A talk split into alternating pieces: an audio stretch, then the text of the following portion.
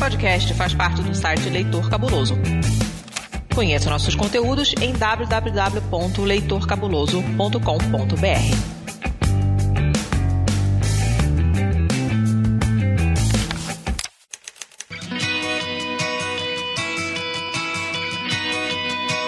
Perdidos na Estante, o seu podcast de adaptações literárias do site Leitor Cabuloso.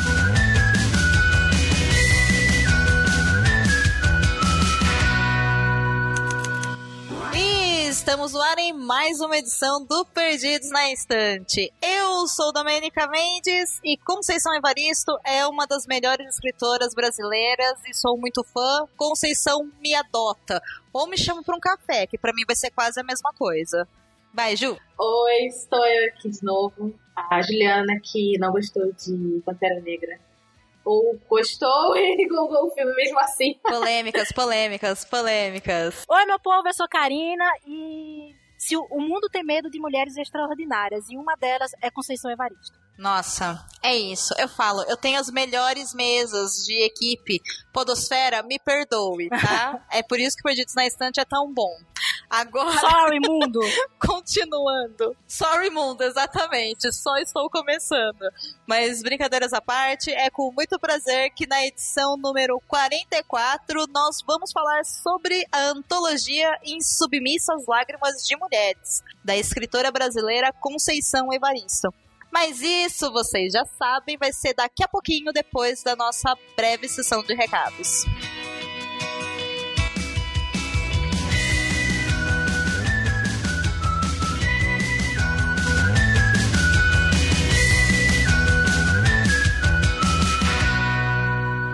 Chegou dezembro, senhor Basso. É isso, não tem mais como parar 2019. Já foi. Puta que pariu. Eu não sei se eu torço pra esse ano acabar logo, né? Ou se eu falo que não, porque eu tenho medo do que está por vir. É, isso é 2019. A gente já sentiu medo. 2018 estamos bem. Vamos manter a firmeza. É, então, você lembra? Você lembra de 2018 quando a gente falou, não, vai ser uma merda. Tipo, nossas expectativas já estavam baixas, mas puta que pariu. É, é, é. É isso aí. É, mas o podcast continua, então. Domênica tentando manter as coisas em bom astral e eu claramente falando, mano, tá tudo uma bosta. Mas tudo bem. Basicamente, história de nossas vidas, né?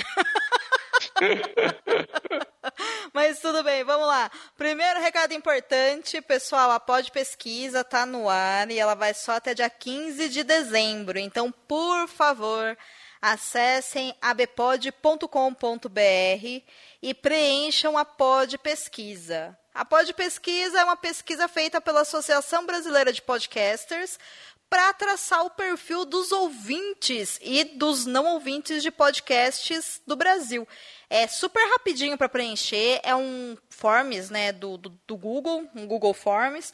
Você vai colocando lá os seus dados e traçando o seu perfil de acordo com o que você ouve. Então, por favor, preencha lá e não esqueça de colocar que você ouve o Perdidos na Estante e os demais podcasts do Leitor Cabuloso, por favor, ajuda a gente. É, assim, ou, coloca também o Covil de Livro, sabe, Boteco, porque esse negócio daí da, do, da Domênica, sabe, tipo, ficar só divulgando o Perdidos na Estante, tá, vai, vai, dar, vai dar certo não. Mas você tá no Perdidos na Estante agora. Ah, é, ah, é, desculpa. tá, tá tudo bem, então. Por isso que eu falei, coloca lá que você ouve Perdidos na Estante, que você ouve os outros podcasts do Leitor Cabuloso, como Covil de Livros, como Boteco dos Versados, Não, como Falha fiquei, Crítica. Agora eu vou falar, agora eu vou falar aqui também, porque eu te falar, eu fiquei fulo da vida, que o Spotify hoje tá revelando aqueles top mais ouvidos, né, tipo, de tudo, né, da uhum. galera aí, né, tipo, que tá, eu lá postando negócio de podcast, e aí, assim, com essa história, sabe, tipo, de que agora a gente começou, né, a falar mais sobre o Perdidos, o Boteco e tudo mais, eu tô perdendo ouvintes para esses outros podcasts. Porque Menino Erechu, veja bem, Menino Erechu, Menino Erechu eu doutrinei no podcast lá quando eu era criancinha, entendeu? Participou daqui, do, do Clube de Livros lá antigo e tudo mais. Eu fui ver, primeiro lugar tá Botecos Versados, segundo Perdidos na Estante, lá em terceiro só tá o Clube de Livros. Ele Né? tem um ótimo gosto. É isso. Tá, desculpa aí. Nossa, mas assim, é uma sacanagem, sabe? Porque eu vim para esse site para conseguir mais ouvintes e os meus ou- poucos que eu tenho estão sendo saqueados. Ai, meu Deus do céu, coitado dele, gente. Ouçam o Covil de Livros. Ouçam, por favor, o Covil de Livros. Embora. Agora também eu é que vou falar a verdade. O Ai, Deus, só está aqui no Perdidos na Instante. Então eu não sei quem está reclamando, porque o Covil de Livros está sendo apresentado por outras pessoas. então. Enfim, pra entender essa palhaçada familiar, dá o play lá no Covil, dá o play lá no Boteco dos Versados e também no Falha Crítica, né? E é claro, continue ouvindo Perdidos. Inclusive, é, tá bem interessante esse negócio do Spotify, porque todos os nossos programas, né, estão no Spotify. E, curiosamente, aparentemente, os ouvintes do Perdidos na Estante, como sempre eu digo, são os melhores do mundo, sim, sim, sim. E eles estão super compartilhando que ouvem o Perdidos e tal. E eu não vi ninguém compartilhando que, que o podcast mais ouvido de literatura foi qualquer um dos nossos outros podcasts. Só que no, no Spotify, o Perdidos, ele perde de ouvintes do Covil de Livros. Olha só que interessante. O Covil de Livros tem um público fechadinho que não fala com ninguém. Então, se você ouve o Covil, gente, por favor, fale também com os meninos do Covil, tá os bom? meus ouvintes são tímidos, tá? Deixa eles.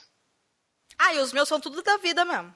Aham, os seus são tudo aí, tipo. Tudo igual eu, assim, tudo esquisito. Aham. O que faz sentido, né? Mas enfim. Próximo recado, qual que é? Bem, espero que dessa vez nós demos o recado correto, que é a última chance de você ser a madrinha ou um madrinho do Perdidos na Estante. Porque se tudo der certo, finalmente vamos abrir o financiamento coletivo do Leitor Cabuloso. E aí a gente vai pedir para vocês migrarem, né? Já conversamos já com os nossos madrinhos e nossas madrinhas para migrarem pro pro financiamento do leitor, mesmo porque por milhões de coisas que a gente já explicou nos episódios, né? Porque no final das contas está tudo saindo aqui do Perdidos para pagar servidor, e a gente descobriu que o nosso servidor aumentou 50% agora, né? Uhum. E teremos reajustes também nas edições de podcast. Uhul. Então, é super legal. Tivemos um reajuste também, que foi o desemprego da Domênica. Uhul. Uhul! Nossa, esse, esse, esse vai ser complicado, mas tudo bem, isso a gente conversa depois. Sim. E a gente vai montar, então, o financiamento coletivo do leitor. Então, assim, esperamos em Deus, nos deuses tudo mais, que dê tudo certo, que vocês migrem pra lá, que a gente consiga mais gente. Se vocês tiverem pessoas para indicar, né? Falar, olha, gente, né, são só cinco reais, tá? já tá ali já, entendeu? Tipo, já garante já uma, uma ajuda pra gente poder fazer edição, os resenhistas, né, que se Deus quiser, finalmente vamos conseguir ter dinheiro para pagar eles. né, então vai ser bem bacana. Então, mas você ainda pode sim colaborar esse mês ainda com o Perdidos na Estante. Então é Natal, dê esse presente para a Domênica. Ei. eu gosto de presente, gente, é Natal. Mas eu vou falar sobre o Natal em um momento mais oportuno, aguardem. Mas, já que, já que, já que essa literalmente vai ser a última chance de ser nossa madrinha, o nosso madrinho, aqui no Perdidos na Estante, eu não vou divulgar nas redes sociais, tá? Eu vou deixar aqui só pra quem é ouvinte mesmo do Perdidos, que tá Nossa. chegando agora. Todo mundo que apoiar, independente do valor, eu vou mandar um brinde do Leitor Cabuloso a ver com Perdidos na Estante. Nossa, agora, hein? É só apoiar. Quem apoiou vai ganhar em dezembro. Eu vou enviar em janeiro, gente, por motivos óbvios, né? Porque até dia 31 de dezembro ainda é dezembro. Embora o padrinho ele vira o mesmo dia 25, então você tem que apoiar até o dia 25 de dezembro. Se você me der esse presente de nos apoiar a partir de um real por mês, seja um, seja cinco, seja dez, seja quinze, seja vinte ou seja mais, independente do valor, eu vou enviar uma coisa para você no correio da sua casa. Eu me comprometo. Porém, tem que ser esse mês, porque em janeiro, virando o mês, eu vou fechar o financiamento coletivo do, do Perdidos na Estante, e aí vocês vão receber, obviamente, né, o convite para migrar para o leitor. E todas as outras recompensas também são garantidas. Então, vai ter sorteio de livro, vai ter envio de news, vai ter tudo isso. Mas eu vou dar um extra para quem apoiar agora em dezembro. É isso. Aliás, quem vai apoiar no, na última na categoria, na última categoria que a gente vai colocar no leitor, vou te falar que Basicamente Finalmente. vai poder tomar um café com a gente. Não, gente, tô brincando. É tudo isso, mas. Basicamente negociar. vai poder se sentir Lucien por um dia. Nossa, meu É sonho. tudo que eu tenho a dizer. Meu sonho. Aguardem, aguardem. Mas nos apoiem, então, lá pelo padrim.com.br barra perdidos na estante. Última chance, envie o brinde escrito por minha pessoa mesmo, de próprio punho, sendo hiper sincera. Então, é sua última chance e eu não vou divulgar em nenhuma rede social, tá? Então, se você quer presentear alguém que gosta de podcast, alguém que gosta de livros, ou se você quer um brinde especial, é a última chance. É só apoiar lá até o dia 24 de dezembro de 2019. Muito bem. Tô bem. Outra coisa, tivemos aqui, não é, o nosso episódio passado, o 43, que foi um episódio patrocinado. Então, se você gosta dos nossos episódios, se você escreve e quer um episódio patrocinado, não perca a oportunidade, gente, porque eu já tô montando a lista aqui de episódios de 2020 e quem sabe o seu livro poderá estar lá, não é mesmo? Se você tem interesse em conhecer os nossos preços, é só enviar um e-mail para contato arroba leitorcabuloso.com.br, que aí a gente envia para vocês o Media Kit, o valor de tabela de preço, a gente negocia tudo certinho, tá bom? Não Aliás, já temos um episódio. Aliás, já temos um episódio vendido para fevereiro de 2020. Aí, ó, viu só? É isso, Cara, já tá- total. Alguém que, por um acaso, escutou a sessão do Alpha, viu, gostou, mandou dar um e-mail pra gente daí e falou assim: Olha, gostei também, quero saber como é que eu posso ter o meu, meu, o meu livro. A gente mandou os preços pra, pra pessoa, né? Falou assim: Olha, tá ok, acho justo os preços, como é que a gente faz? A gente daí explicou como é que é todos os trâmites e, e já assim, está praticamente certo já que em fevereiro de 2020 mais tardar, tipo, finalzinho ali do mês, já vai estar um- uma publicação de mais um episódio encomendado por Disney Sante. Uhul! Manda Uhul. job. Manda job. que mais, senhor Bastos, temos de recado hoje? Ah, temos aí nossas redes sociais, né? Pra falar pro pessoal, pra procurar a gente. No Twitter, nós somos o arroba Leitor Cabuloso.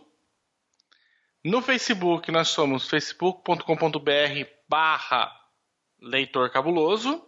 E agora nós temos uma novidade, né, Domênica? Sim! depois da sua fala no último Perdidos, reclamando que falou, nossa, só no Instagram não, não tem, alguém pegou já arroba leitor cabuloso no Instagram e não deixou pra gente. O que, que aconteceu?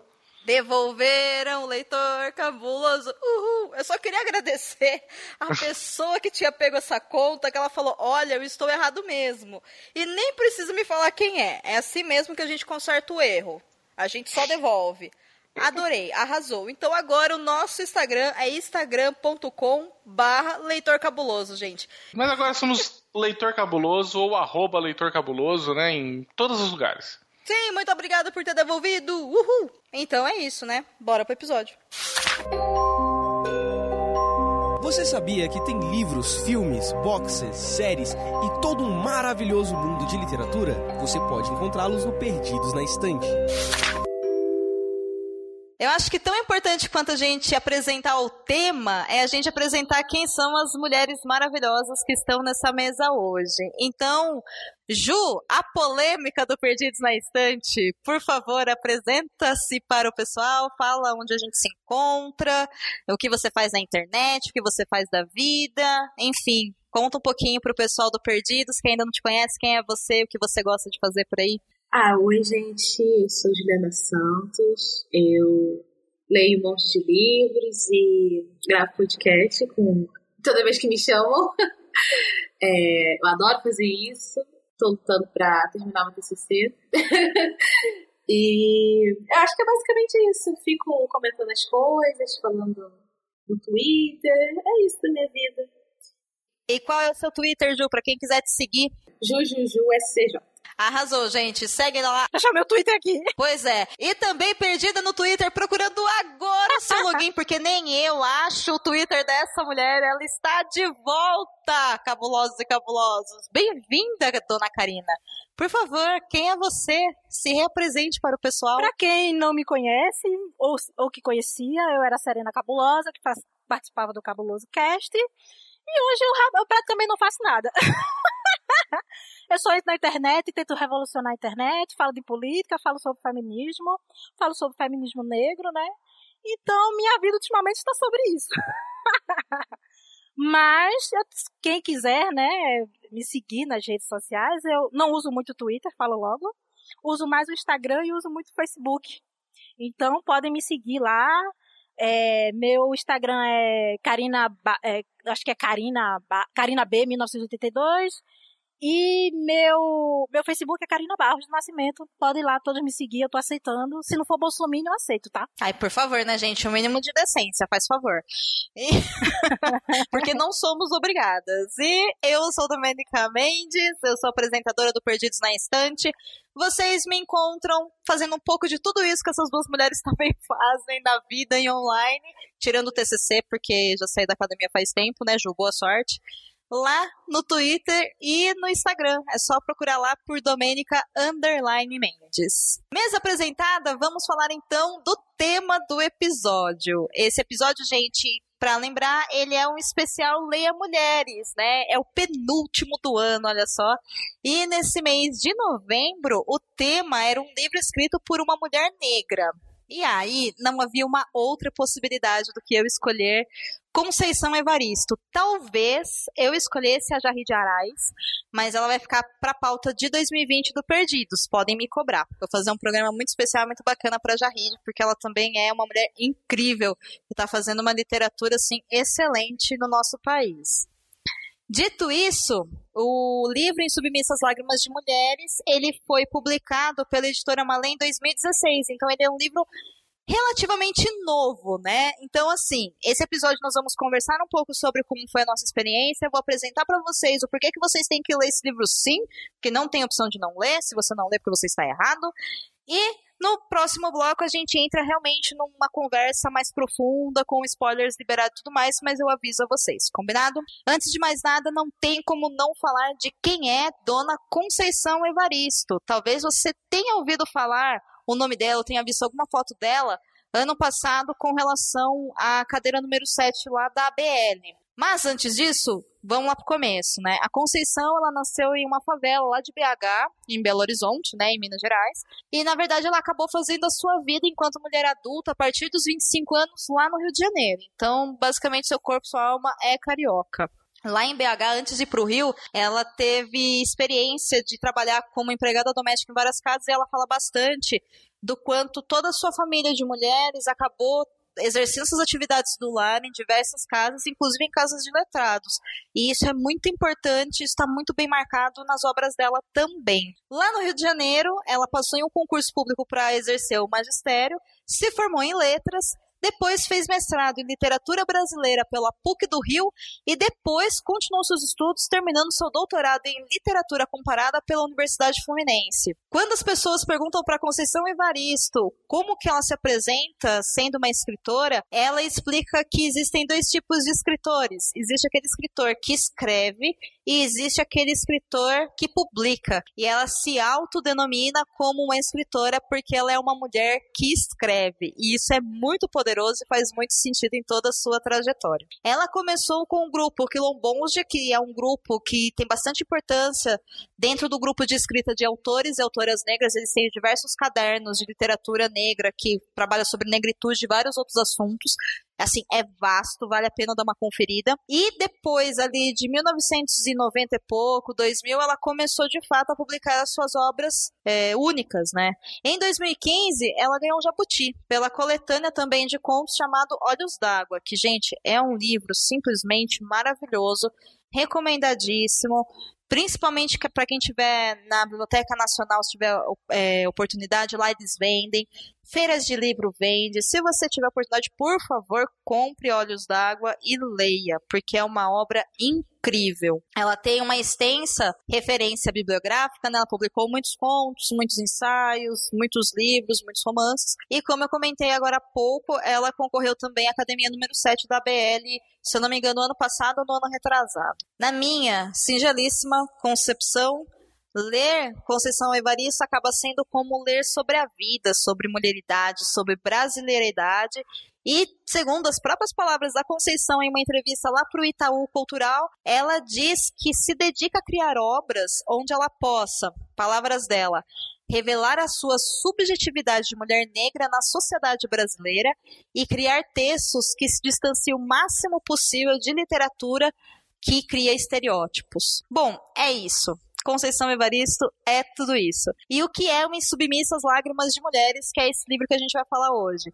O Insubmissas Lágrimas de Mulheres é uma coletânea com 13 contos ou ensaios. Nós tivemos uma conversa há pouco sobre isso, não sabemos a diferença, enfim. Onde cada conto leva o nome de uma mulher e cada conto diz exatamente sobre essa questão dessas submissas lágrimas que saem dessa mulher. Coisas que estão muito marcadas na literatura de Evaristo. A questão da mulher negra, maternidade, família, trabalho, racismo, objetividade, violência, violência doméstica, violência sexual, enfim, ela é muito crua.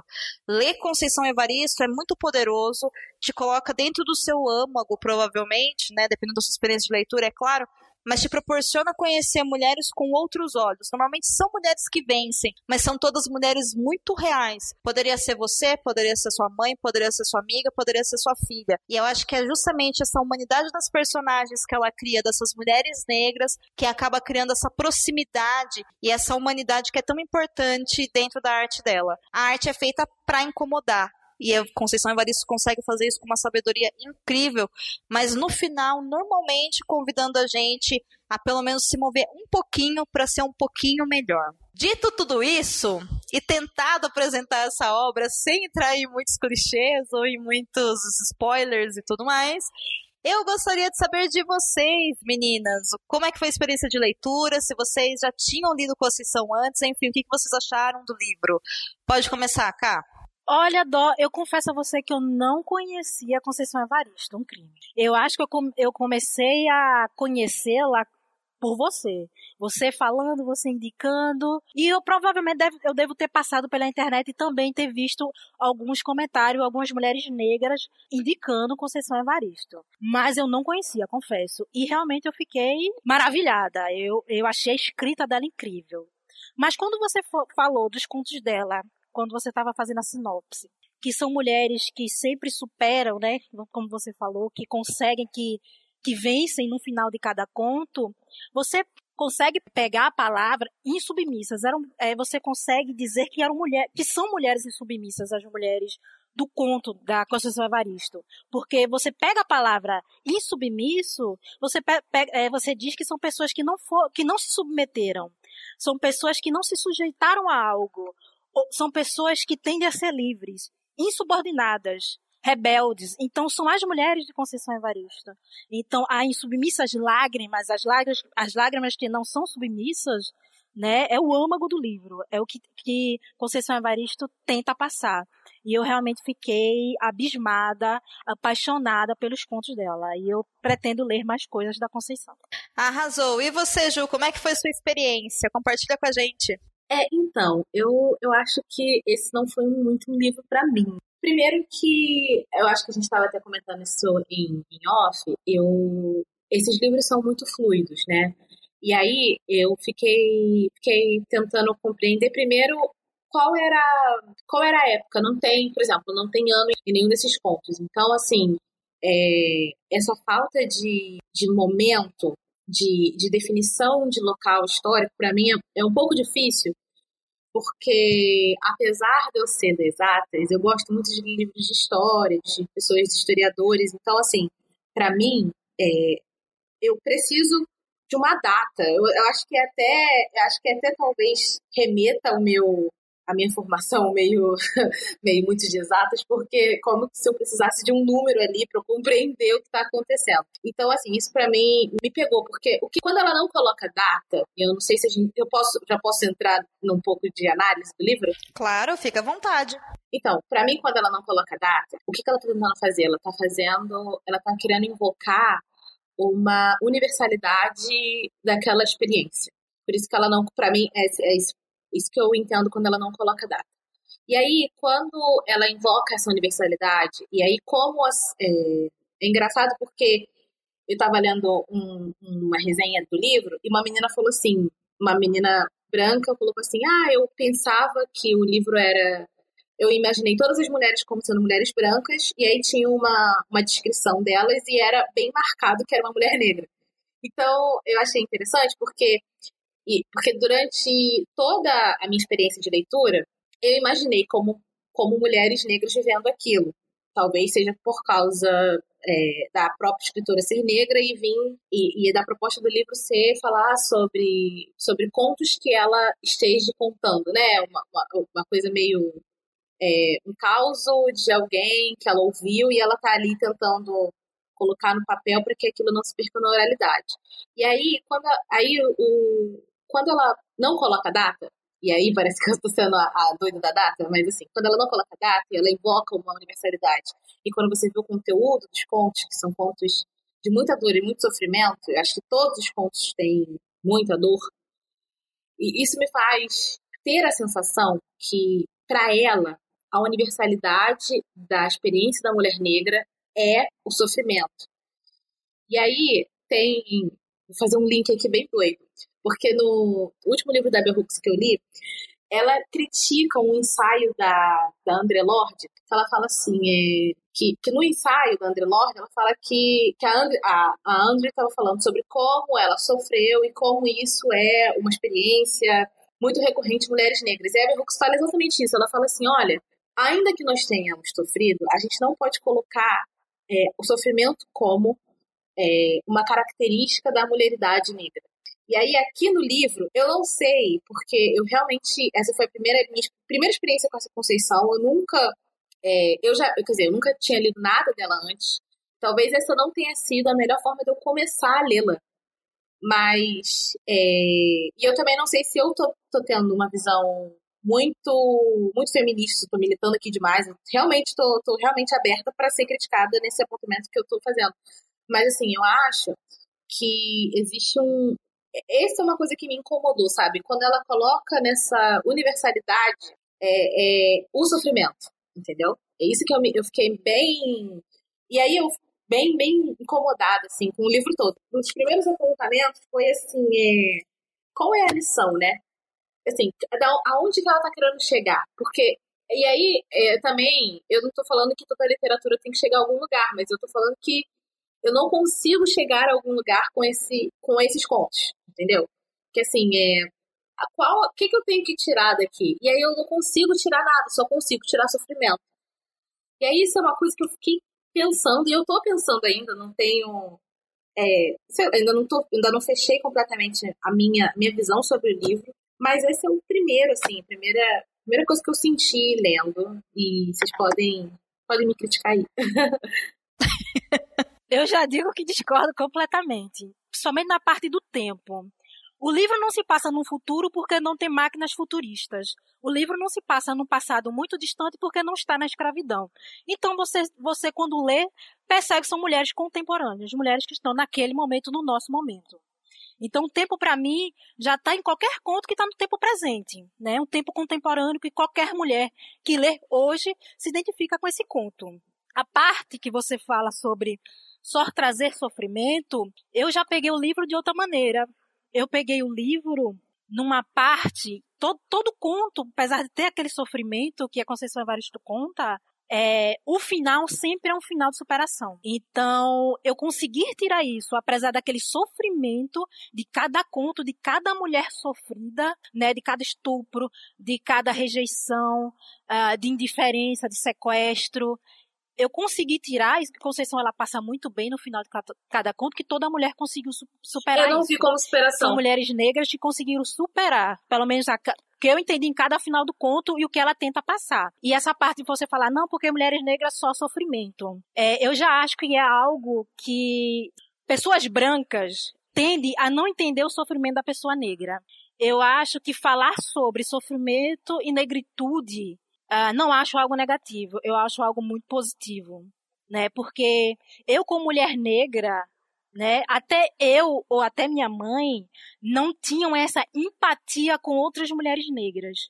É você não se achar negra, né? Você achar, ah, não sou não. Eu, como o IBGE diz, eu sou parda, ou sou uma negra mais clara, nem sei se existe, né? Então, é, um livro como esse, como o da Conceição Evaristo, ele mostra para as mulheres brancas, como você viu até na resenha, que ela até achou que eram mulheres brancas, né, do livro e não mulheres negras, um pouco de empatia, saber desse sofrimento, o que nós passamos, o que, que passamos todo dia. Eu acho também aquela empatia, aquele conhecimento que muitas mulheres não então, têm. Então, mas eu acho que não cria empatia. Essa é a questão. É, eu acho que, que o livro que eu estava falando da Bell Hooks que eu li, que ela critica André Lorde, era o Olhares Negros, Raça e Representação. Só para só as pessoas saberem referência. Mas, assim, é, eu acho que não cria empatia. Eu acho que, que só cria é, esse lugar de sofrimento, que é o único lugar que a gente pode ocupar. Eu acho que, e é exatamente isso, quando você fala, quando a Domênica é, falou, ah, isso daqui fala sobre não colocar em lugar de estereótipo as mulheres negras. Na verdade, isso é um estereótipo. E esse, esse, esse, esse apego, essa, essa, essa conexão é, que se é feito o tempo todo entre negritude e sofrimento. E aí eu acho que não cria empatia. Eu acho que, na verdade, é, alimenta o, o mais íntimo fetiche branco. Entendeu? É você agarrar, é, é você colar e, e, é uma coisa que eu acho interessante, porque é, é um, uma, uma cola, você não precisa de um autor branco fazendo, é um autor negro fazendo, entendeu?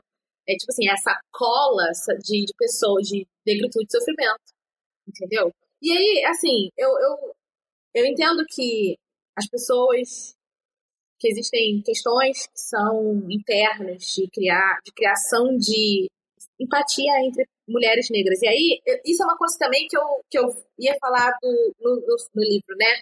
Por isso que eu não sei se, se existe algum discurso feminista dentro da, dentro da literatura da Conceição, porque você vê aqui que os homens são os grandes perpetuadores de, de violência, e violência masculina é real, não estou falando que não seja real. Eu acho que faltou uma nuance ser colocado a violência feminina não, não no sentido de, ah, os dois fazem. Não tô falando que é, que é uma coisa, ah, os dois fazem, pronto, acabou. Mas estou falando da subjetividade da violência feminina que não é que não necessariamente é física, mas que pode ser moral, entendeu? Pode ser do relacionamento. Que me chama atenção na conversa de vocês, que eu fiquei só de ouvinte, né? Porque o papo tá tão bom. Mas eu fiquei pensando, é, existe nesse nessa antologia em específico, porque em Olhos d'Água eu não me lembro, tá? Faz muito tempo que eu li, faz mais de dois anos. Mas em Submissas Lágrimas de Mulheres, se eu não me engano, existem duas ou três, ou talvez quatro marcações de fato que falam que são mulheres negras, né? É na situação que depois a gente pode comentar na parte de spoiler, mas é numa, num acontecimento provavelmente de sequestro, que eu acho que fica muito claro. É no caso da artista, que também fica muito claro. É no caso da mulher negra, que acaba tendo um filho com um homem branco, e o homem branco, enfim, dá no pé também, que aí é falado. E é no último, que é uma história positiva, uma história de amor que é interracial, porque também é falado no conto. E o que me chamou muita atenção é porque isso muda completamente a percepção do que você está lendo, quando você coloca um, uma cor né, nas mulheres que ela está está escrevendo. Quando, na verdade, ela está falando de mulheres. Né? Então você tem a mãe, você tem a filha, você tem a irmã, você tem, sei lá, a amiga, você tem a artista, são mulheres, né?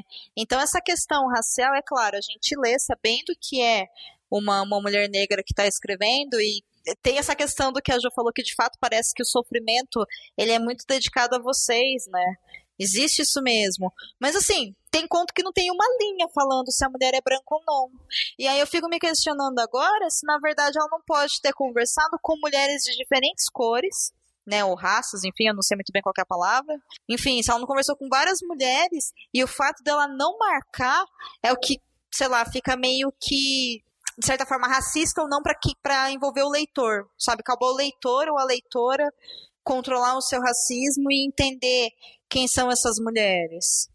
Eu não sei se eu tô falando com muita clareza o que eu tô querendo dizer, gente. Eu acho que a Conceição quis passar assim, que é, alguns contos, ela queria que qualquer mulher se relacionasse com aquele conto. E quando ela pincela que é uma mulher negra ou um homem branco, ela quer que a gente entenda em algum momento que, na, que a cor daquela pessoa, naquele momento, naquele conto, influenciou em alguma, em alguma coisa. Não apenas ser mulher. Porque todo conto são contos de mulheres que é o que uma mulher passa, o que uma mulher enfrenta, mas em alguns pontos ela pincela a cor, porque eu quero dizer que aqui uma mulher negra sofre dessa maneira, pela cor, não apenas por ser mulher dá a entender em muitos pontos quando eu li isso. Aqui ela não citou, porque aqui você pode se identificar em qualquer momento. Mas aqui não. Aqui foi uma mulher e foi pela cor que ela sofreu esse tipo de preconceito. Eu senti isso. E, e uma coisa que me chama atenção na fala da Ju, que é essa questão do sofrimento que é colocado, né, em todas as suas mulheres. E de fato, as mulheres de Conceição elas sofrem mesmo, elas sofrem muito, mas aí eu não sei se é por uma questão de estereótipo ou se é porque ela escolhe contar a história de mulheres que sofreram. Também não sei se para quem lê muda muito, entendeu? Porque que nem a Ju não se identifica com esse tipo de escrita.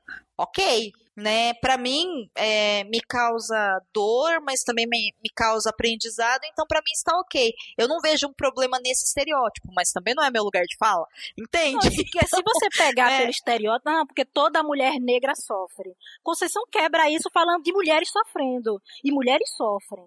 Então você, ah, então toda mulher é sofredora. Às, às vezes, infelizmente, sim. E contar sobre esse sofrimento para mim é essencial, né? Na minha visão, é você alertar, é você gritar para o mundo que aquilo está acontecendo, porque muita gente que não está nesse nesse ambiente, que não sofreu isso, homens que não sofrem que nós mulheres sofremos, né?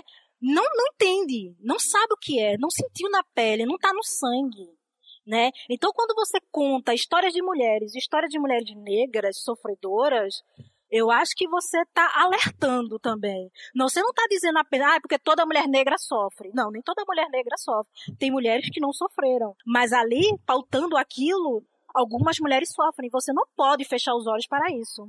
Então, Conceição, além de contar histórias de mulheres, quando ela não coloca a cor, que você pode imaginar qualquer mulher, ela também coloca mulheres negras, mas nem só isso é não toda mulher sofre, ou toda mulher negra sofre, ou traz o sofrimento com você. Não, ela só está alertando, né, que mulheres sofrem e que pessoas brancas ou que homens que não entendam entendam por esses contos que ela conta, né, como como o patriarcado, como o homem, como dono do mundo até hoje, que já está dono do mundo há muito tempo, a gente precisa tirar isso, oprime o segundo sexo, oprime a mulher oprime o sexo feminino. Então, eu acho que esses contos da Conceição gritam isso. E além de gritar, grita superação também. Como quando a gente consegue superar, quando a gente consegue quebrar, quando a gente consegue quebrar o, o, o patriarcado, quando a gente consegue se voltar, se revoltar e ser insubmissa. É, mas eu não vejo como superação. Eu, sinceramente, eu não, eu não, eu não li nenhuma história aqui que eu considere uma história de superação. Sinceramente, eu, eu, pra mim é história de resiliência. É uma história de uma pessoa que sofreu a vida inteira e aceitou. De mulheres que, aceit... que sofreram a vida toda e aceitaram, entendeu? E talvez seja também da minha, sei lá, da minha personalidade. Porque, assim, é, não tem uma história de vingança, assim, parece que, entendeu? É, é para mim esse discurso do é, eu sofri, estou estou sofrendo e vou viver, e vida que segue, sofri muito, essa história de, de tristeza, mas não tem história de vingança, não tem uma história de ira, entendeu? Porque essas mulheres não estão com raiva. Nenhuma dessas mulheres está com raiva. Não tem uma, uma mulher que matou o marido e foi pra cadeia? Sim, mas não foi, foi aquele momento. Isso que eu tô tentando falar. Que quando ela conta a história, ela matou para sobreviver. Entendeu? É, é, um, é aquele instinto animal que toda pessoa humana tem, independente de homem ou mulher. Para você sobreviver aquilo, você mata, entendeu? Agora, tem, tem história de mulher que é escoteada segurando a criança e pronto, entendeu? E fica ali.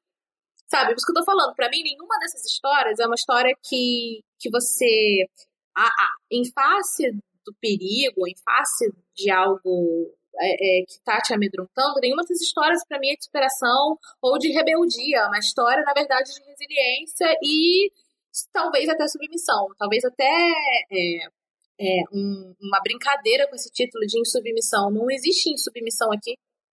Não, não existe, até mesmo a, a, o exemplo de morte que você dá, exemplo de, de assassinato que você me dá, é um assassinato que qualquer pessoa cometeria.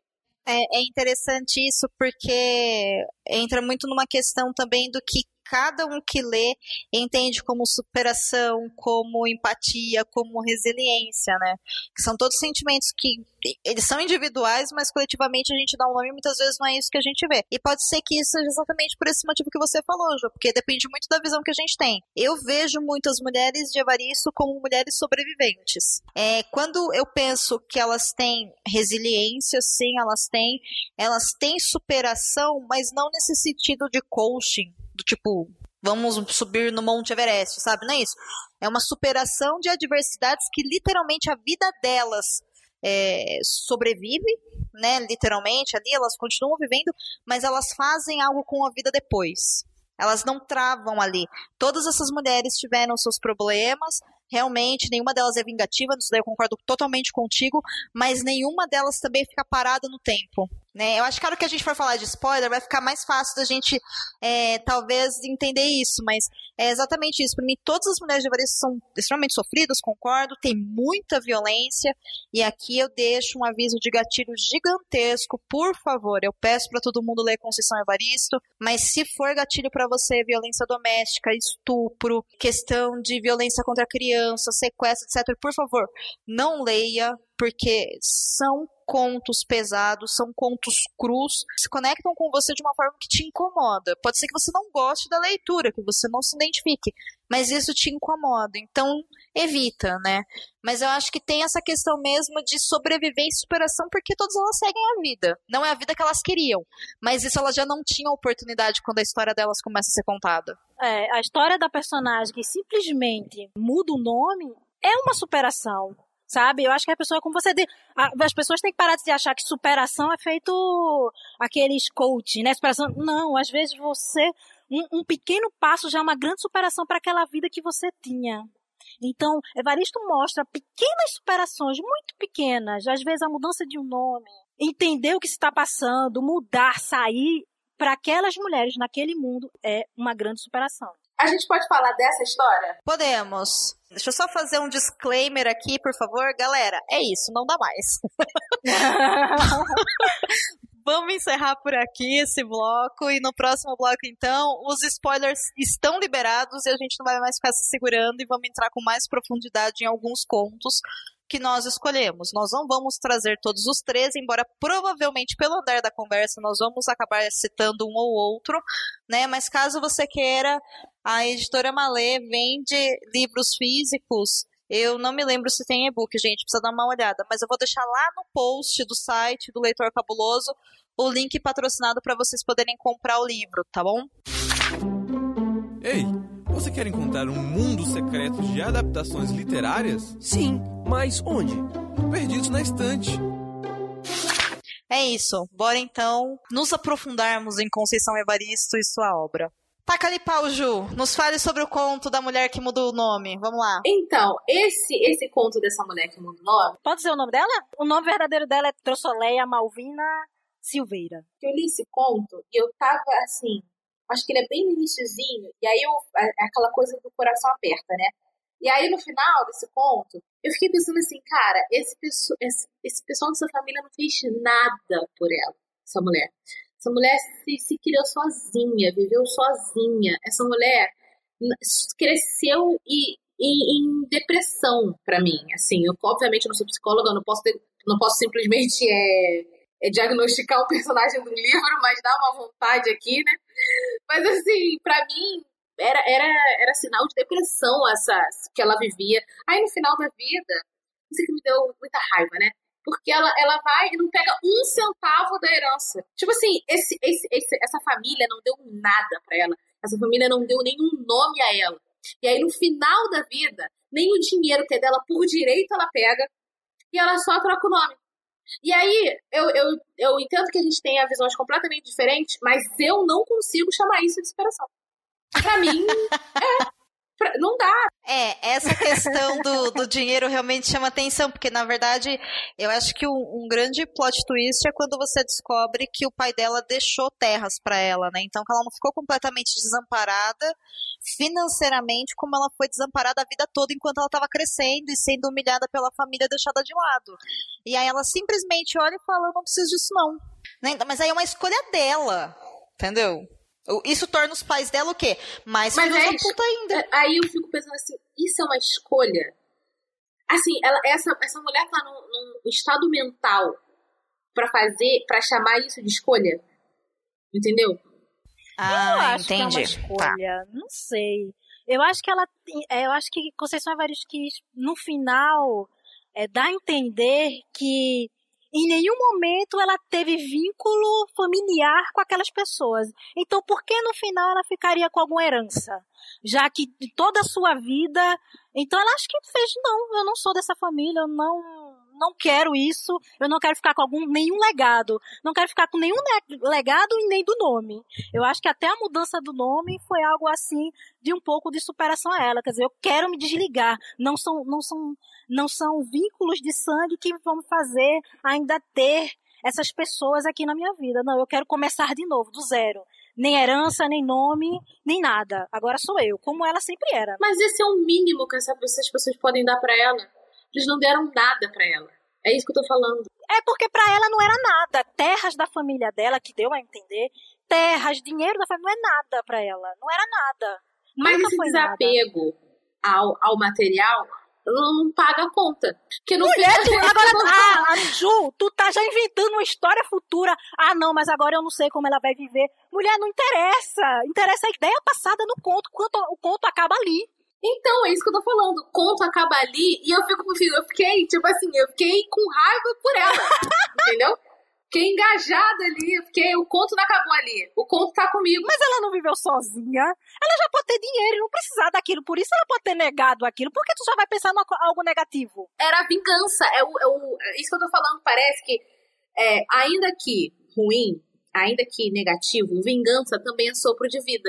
Quando eu vejo, quando eu me deparo com essa mulher, nem que, que seja por uma, uma reciprocidade mínima, ela não lutou por si mesma. É isso que eu tô falando. A minha sensação é que no final, ela não conseguiu lutar por si mesma até o fim, entendeu? Ela não se rebelou em nenhum momento com esses pais. Ela não falou toda, toda umas poucas e boas que todo mundo merecia, entendeu? Ela não fez a louca em momento nenhum. Não tem uma história. Isso que- não é só sobre essa história. Eu tô falando, é, sim, não tem nenhum momento desse conto que ela dá pra essa família o que eles merecem. Entendeu? E aí no final, nem o dinheiro. Ah, não. Ah, Ju, eu, eu entendi você. Você gosta de histórias de vingança. Não, eu, eu, eu gosto de histórias. né, Vingança, sobre- revenge. Eu acho que era, ela era pra no final matar todo mundo, sangue pelas paredes e...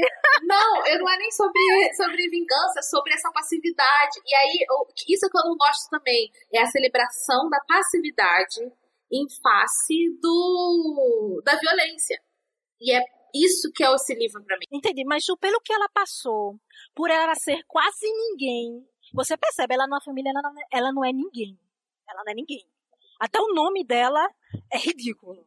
Então ela não é ninguém. Então eu acho difícil ela naquela situação, porque a gente tem que pegar aquela situação. Não é, é- não é querer. Eu queria que ela se rebelasse. Eu queria que ela tivesse dado na cara de Deus e o mundo. É, Eu, eu queria muito. Mas na situação dela, naquela situação, eu acho que o rebelar dela foi trocar o nome e não aceitar a migalha da família. Vou te dar aí tuas terras para tu dizer que eu nunca não te dei nada. E ela no final disse: "Não, eu não quero". Eu acho que o máximo que ela conseguiu, conseguiria e conseguiu de rebelião e de vingança foi isso. Sabe? Acho que no contexto de onde ela vivia não, não dava para ela dar tapa na cara, não dava. Eu acho que ela, acho que os irmãos matariam ao ponto de dela ser tão odiada. Então, a rebelião dela foi essa: não aceitar a herança, eu não preciso nada de vocês, eu sei viver sozinha, fodam-se vocês, e eu vou trocar esse nome ridículo, que já é outra coisa. Então, pra mim, a superação e a revolução e a vingança dela foi essa. É, eu entendo o que a Ju fala com relação à, à passividade, porque o conto, ele não é abrangente o suficiente pra gente saber como que ela sobreviveu. Mas assim, por uma questão de bom senso, eu imagino que já que os pais morreram quando ela tinha bastante idade, ela deveria ter um emprego e já deveria se sustentar. Porque ela não era é, sustentada pelos irmãos que também não tinham nenhum apego a ela, ou por aquele bando de sobrinho que acaba sendo citado que também acham ela como uma tia esquisita, né, que fica trancada no quarto. Todo o conto ele é muito focado na relação familiar, mas aí entram duas coisas. Eu concordo, eu concordo com a Juliana que falta uma, uma atitude de fato, mas eu também concordo com Karina. Ah lá, uma pessoa que concorda com tudo. eu também concordo com Karina que quando ela fala eu me recuso a ficar com as terras que você me deixou, na verdade é um ponto dela realmente enterrar o passado dela e falar: não, eu não vou, não, porque você não manda em mim mesmo. Entendeu? Então, assim, como a gente não sabe se ela tinha necessidade desse dinheiro ou não, não tem como a gente saber. Mas é um bom ponto que a Juliana trouxe de fato. E tem mais um detalhe aqui, gente, que aí é uma coisa comum a todas as histórias, que é o seguinte: todas elas são contadas é, baseado, até onde se entende, né, baseado em mulheres reais, com histórias reais, porém existe ficção no meio, que é a liberdade criativa que a Conceição Evaristo dá quando ela está escrevendo essas histórias para a gente poder ler. E todas essas histórias são contadas em primeira pessoa. Então, com certeza, não foi desse fato, desse jeito que aconteceu. A gente só tem um lado da história. E toda vez que a gente lê um livro em primeira pessoa, muito provavelmente a gente está sendo enganado por essa história. Porque ela é extremamente pessoal né? E esse conto talvez seja um dos que mais dá impressão. Porque, gente, você acha, tipo, ninguém ajudou essa criança, assim? Como que ela ia sobreviver? Não faz sentido. Sabe assim, literalmente não faz sentido. Mas fica aí bons questionamentos. Como ela tá falando em primeira pessoa, é o que ela sentiu. Então não importa se uma pessoa. É, tipo assim, então não importa se alguém ajudou, é ela sentiu que não ajudasse. E aí, o que eu, o que eu entendi disso é para Conceição, não importa é, te falar quem ajudou ela, porque realmente alguém ajudou essa criança.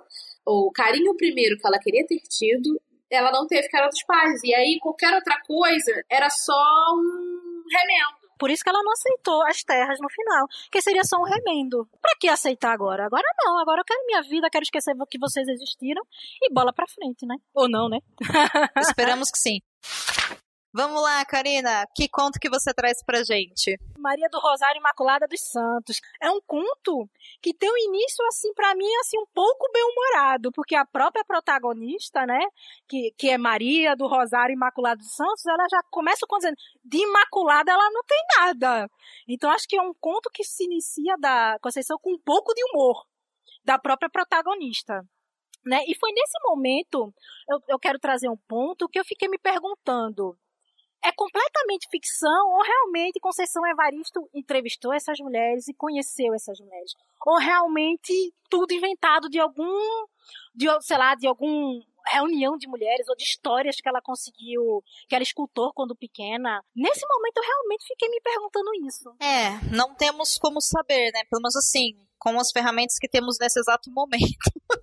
Porque nós não nos dedicamos a pesquisar, então eu não sei se em algum momento, em alguma entrevista, a Conceição disse isso. Na abertura do livro, ela diz que esse livro conta a história de mulheres e que essas histórias não pertencem a ela, porque pertencem também àquelas mulheres, né? E como ela conta alguns contos a partir mais ou menos da metade, ela começa a se colocar como um personagem também da história, né? Que chega na casa da pessoa e interage.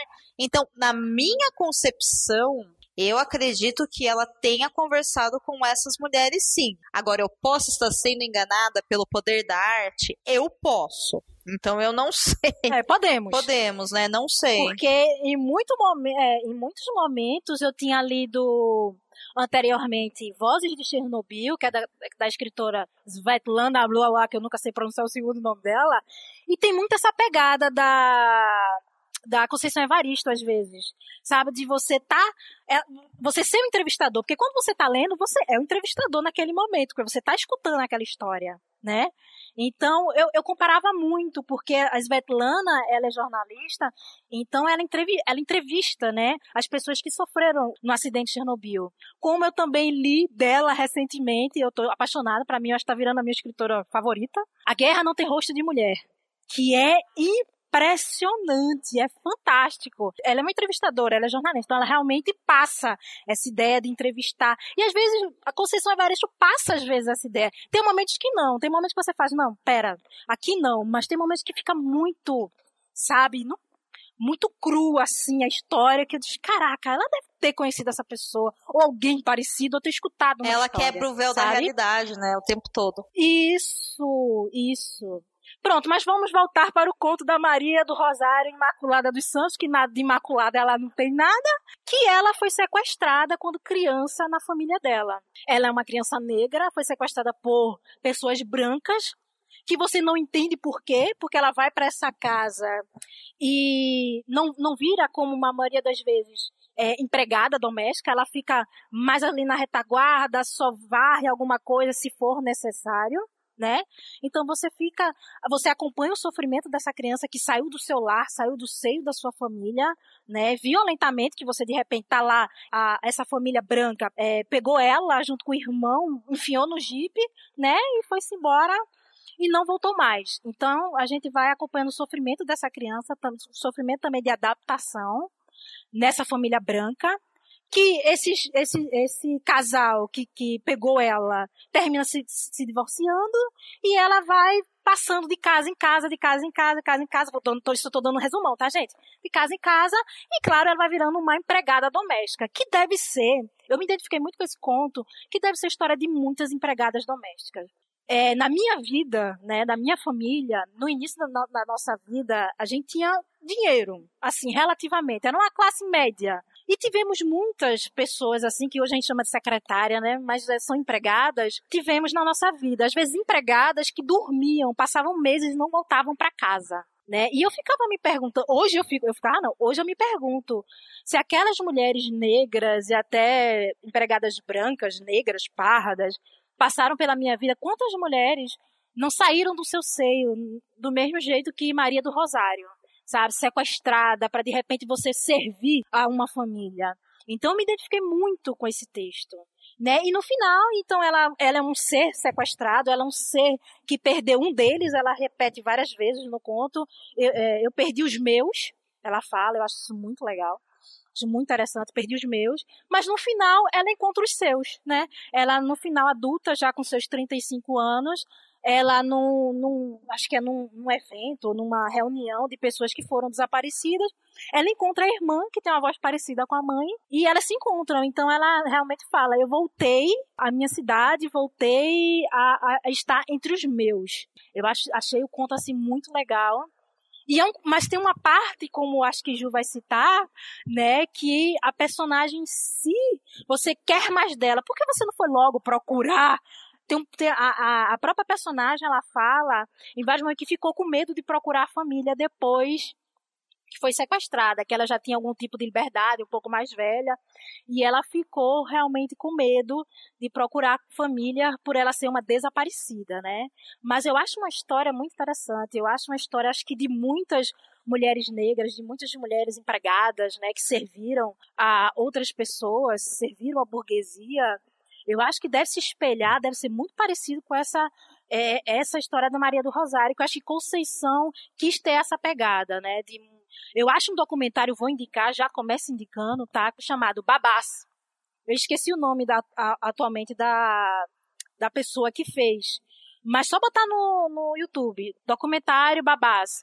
É um documentário muito interessante sobre esse, esse ciclo, né, esse vício de empregadas de, que vem desde a escravidão, né, que servia a burguesia, servia ao senhor. Então esse conto me remeteu muito tudo isso, sabe? Eu achei um conto muito incrível. Assim, eu, eu não tenho um adjetivo para ele, porque eu achei ele tão possível de ser uma história real, justamente por causa de tudo que você falou, Karina, né? Eu também fiquei pensando quantas meninas negras não foram sequestradas. Sequestradas aqui pode envolver sim um sequestro relâmpago ou pode é, até ser como um sequestro que na verdade foi uma transação comercial, mas me desculpa, pai e mãe que vende criança porque não tem opção de cuidar dessa criança não é vender, né? Não é como se a sociedade desse opções melhores, então não é a mesma coisa. E eu fico pensando como que é isso. E assim, eu achei incrível a naturalidade e a humanidade que ela coloca a Maria do Rosário quando ela fala desse medo que ela tem de voltar para casa porque ela não sabe mais se aquela casa realmente existia do jeito que ela imaginava ou não. Porque quando ela foi sequestrada, se ela passou sete anos né, com a primeira família. E aí ela tinha 12 anos naquele ano. Quantos anos ela, ela tinha? Né, 7, 8, 9, 10, 11, 12, 5. Ela foi sequestrada com 5 anos. Sabe, se a gente for parar pra pensar, quantas lembranças de fato a gente tem com 5 anos de idade? Sabe, quase nada. E assim, o poder né, da questão psicológica e psicossomática que a personagem passa quando ela por acaso vai num seminário que fala sobre crianças desaparecidas e o corpo dela trava ela e deixa ela doente, acamada para impossibilitar ela de ir. E mesmo doente, ela, ela diz que ela sente uma necessidade de ir quando ela vai, ela consegue por acaso ali encontrar a irmã dela, que é onde dá esse clichê, né? Esse, esse, esse clichê não, que é quando dá esse final que fala que o tanto que ela desejava os dela era o quanto os dela ainda procuravam por ela, né? Ainda desejavam por ela. Tem até aquele sentimento, o nome da cidade é Flor de Mim.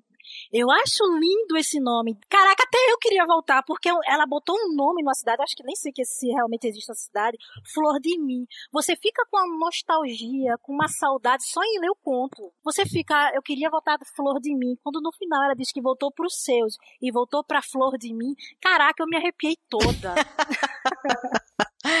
E você, Ju, quais são as suas ponderações? Solte o que está em sua garganta, no seu coraçãozinho. Vai, Ju, tô esperando, vai! Não, gente, olha só.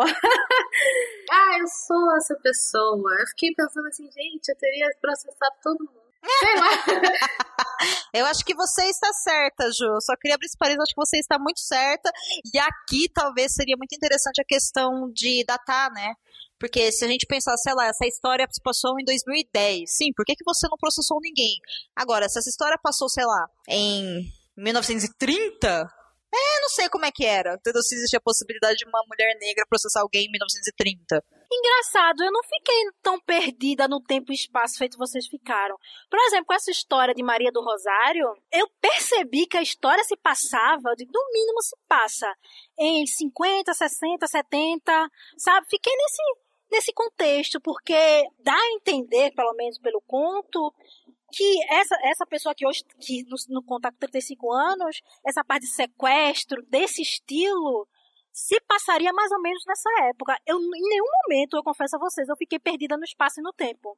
Eu tinha uma pequena noção de como era o tempo passado naquele momento daquele conto. Para mim ficou completamente aberto. E para você não ficou nem tão definido. Você me deu 50, 60, 70. Você, você me dá 30 anos aí de, de, de gap de tempo. E aí, se você for pensar que existem pessoas hoje, no Brasil de hoje, de 2019, que não têm acesso à internet, que podem simplesmente se, se conectar com o mundo através de rádio, essa história pode se passar, ser completamente contemporânea, entendeu? Ou pode ser uma história de 1910. Tipo assim, você tem 100 anos aí Entendeu? Se, se eu vou pensar uma pessoa que está completamente alheia, alheia no sentido de marginalizada à tecnologia vigente, você não sabe quando essa história se passa. E aí, quando Não, mas quando falou de Jeep, eu, no, eu fiz Jeep no Brasil, mais ou menos nessa década. Mas pra gente dizer... rica, é, o Jeep no Brasil é tudo sempre. Entendeu o que eu tô falando? Se essas pessoas tiveram a possibilidade de pegar essa criança assim, e aí você aproveitaram de uma de uma ingenuidade do interior tão grande que eles falaram assim: ah, a gente vai para uma piscina. Não, foi para uma cachoeira, a gente vai levar uma cachoeira e, e simplesmente foi levando. Então, assim, é, não tem, não tem realmente delimitação de tempo que é possível.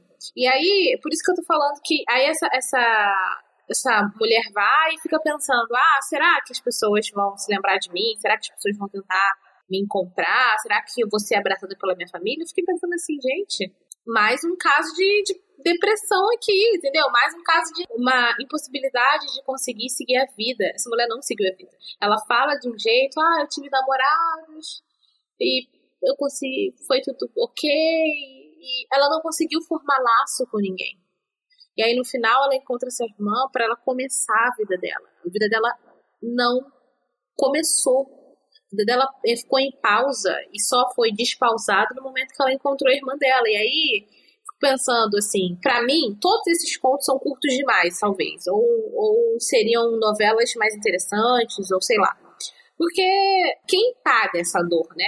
Quando eu falo, pode parecer materialista, mas nem necessariamente de, de pagar em dinheiro, mas assim, quem, quem se responsabiliza por essa dor? Porque essa dor e a dor dessa personagem, a dor de cada uma dessas personagens, está com elas e pronto. Sem consequência para quem infringiu. Sabe? Mas eu acho que é isso que Conceição Evaristo quer passar. Que ninguém paga, infelizmente. Não tem como pagar. Não tem como pegar os anos, 35 anos ou os 30 que ela passou. A intenção do conto é você perceber isso que quando ela voltou para Flor de Mim e voltou para a irmã, que como você disse que ela ali começaria a viver, Conceição mostra, não tem como pagar, mas tem como recomeçar. Quando a própria personagem inicia o conto, ela fala muito bem humorada da sua própria história, principalmente falando do seu próprio nome, de Imaculada. Então ela está, ela, ela tá humorada contando, apesar de ser uma história triste. Então é, dá a entender que quando realmente ela encontrou a irmã, ela recomeçou.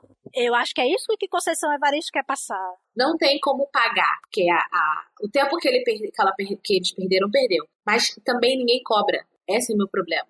Entendeu? Tudo é inconsequente. Você pode infringir dor nos outros sem nenhuma sem nenhum prejuízo material a si mesmo. E isso, e essa resiliência que essas personagens mostram para mim não dá. para mim, não, não conectou, assim. Talvez esse livro não tenha sido para mim. Talvez esse não, livro não tenha sido o meu livro de começar a ler Conceição Evaristo. Por isso, entendeu? E aí eu acho que se, se os livros dela é, se forem em torno desse tipo de desse tipo de reação, talvez os livros dela não sejam para mim. Não, é verdade, porque Conceição ela quer mostrar que realmente nada se paga. Um sofrimento causado por um ser humano é a vida. Nem tudo a gente consegue se vingar, nem tudo a gente consegue pagar ou alguém pagar o sofrimento da gente. Essa é a vida, essa é a vida normal, essa é a vida dos seres humanos. Os seres humanos fazem um com os outros é, há séculos. Então, eu acho que Conceição quer mostrar isso, não paga. Infelizmente, o sofrimento você colocado em uma pessoa muitas vezes não paga. É, mas a pessoa também não cobra. Esse é o problema. Eu vou trazer dois pontos para vocês com essa questão de, de pagar, que eu acho que tem dois contos que são muito diferentes entre eles, mas que trazem uma ideia do que a nossa sociedade seria pagar, né? É o, o, conto de abertura, que conta a história de uma mulher que acaba pagando socialmente, de acordo com a lei vigente, por ter quase matado o marido que estava abusando sexualmente de sua filha, e a gente fala, poxa, ela salvou a vida da menina e ela foi presa. Isso, porque é isso que acontece quando você violenta alguém. E você fala, ah, mas isso é errado. Você se sente terrível de saber que ela passou três anos presa. Mas aí, o marido dela está preso. Meu, para pra pensar. Na hora que você descobre que o cara estava prestes a estuprar novamente a filha. E ela vai lá e salva a menina. E aí a mulher vai lá e quase mata ele, você fala yes, aí vem a justiça e coloca ela presa. Aí você fala, meu, isso é muito injusto sabe? Porque ela estava salvando uma criança estuprada pelo próprio pai. E aí você olha no final, ela teve uma vingança, porque em três anos ela voltou para a sociedade e o cara continua preso. Mas esses três anos que ela perdeu dentro da cadeia por salvar a filha dela, isso nunca nada vai devolver para ela. Por quê? Porque a vida real é assim. Entendeu? E o tempo que a gente perde, nada devolve. Absolutamente nada, sabe? E aí você fica meio, ei, o mundo não é tão legal, sabe? É, realmente, o mundo não é tão legal. Sorry, mundo. Sorry, pessoas. É, esse, esse conto também é outro conto que eu fiquei pensando assim, que falta alguma coisa. Tipo assim, como é que, como é que ela é condenada assim? Ué, ela é condenada assim, Ju, porque se você quase matar alguém, você vai ser condenada. Não, sim, mas estou falando, existia ali uma questão de legítima defesa em proteção de um menor, entendeu? Tipo, existia algum tipo de atenuante. Tanto é que ela não ficou, tipo, 30 anos, ela ficou 3. Entendeu?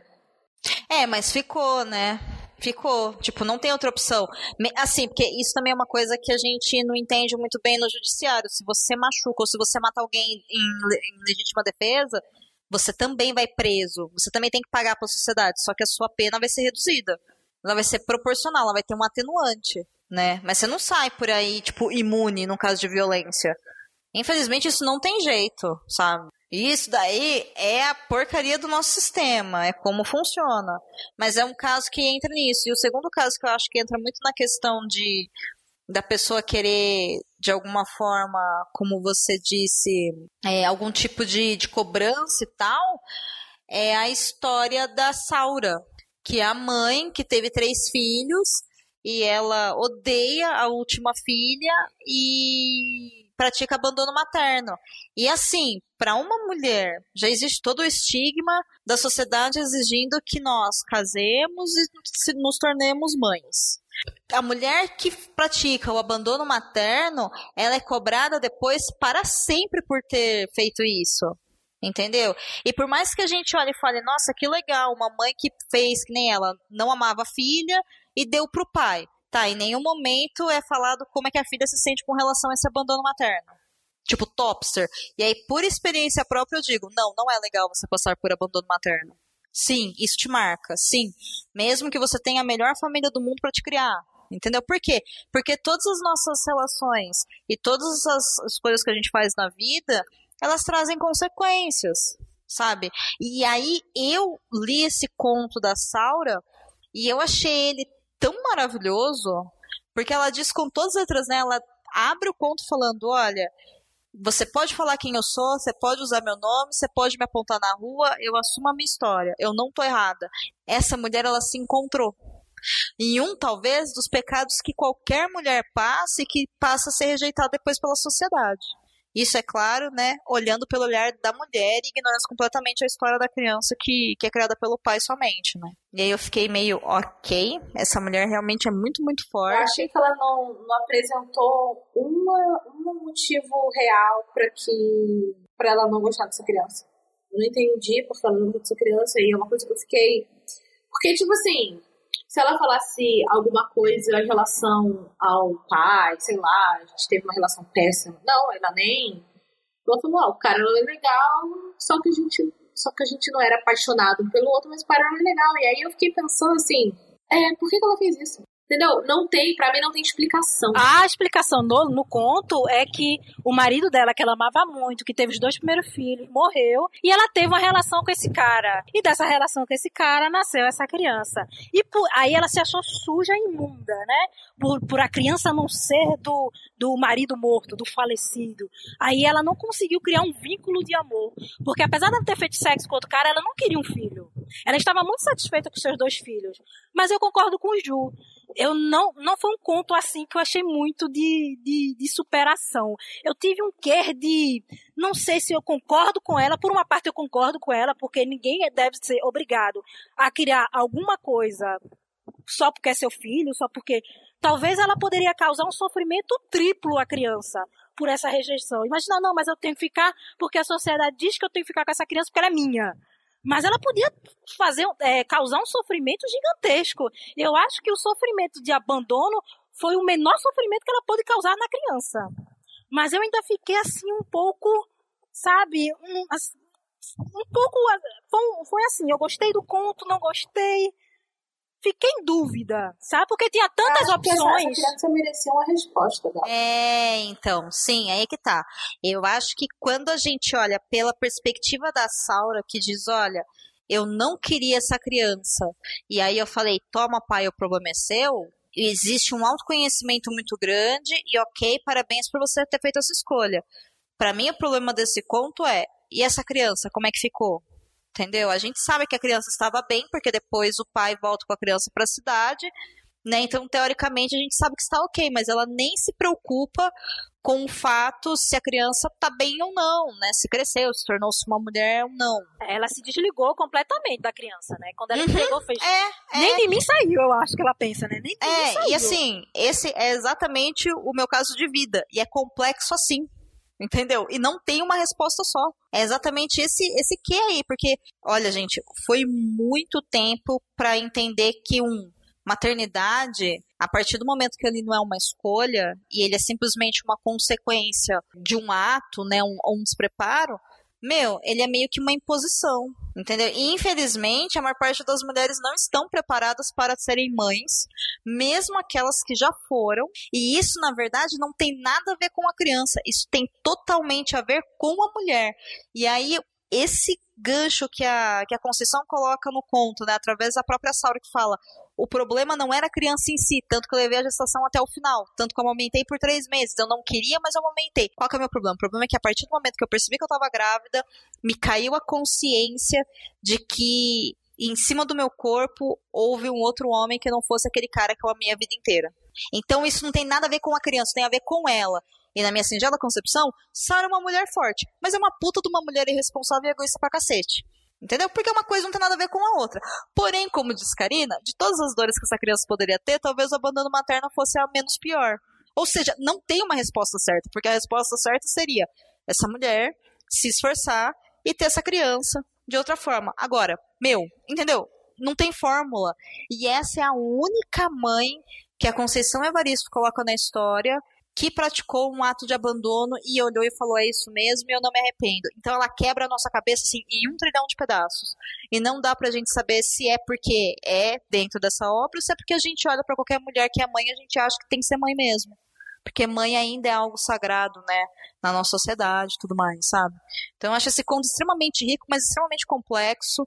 E assim, meu, não é pra fazer sentido mesmo, não. Ela só não queria e é isso aí. Ela quer quebrar o estereótipo de mãe, eu tenho que ter meu filho, eu tenho que amá-lo. Ela quebra completamente. Eu tive o filho, mas não tenho a obrigação de amá-lo. Prefiro dar do que maltratar. Então, é, realmente, ela quebra esse estereótipo. E é um conto complexo. Você fica, sabe, naquela ânsia de querer, não, mas não, ela não era para ter abandonado.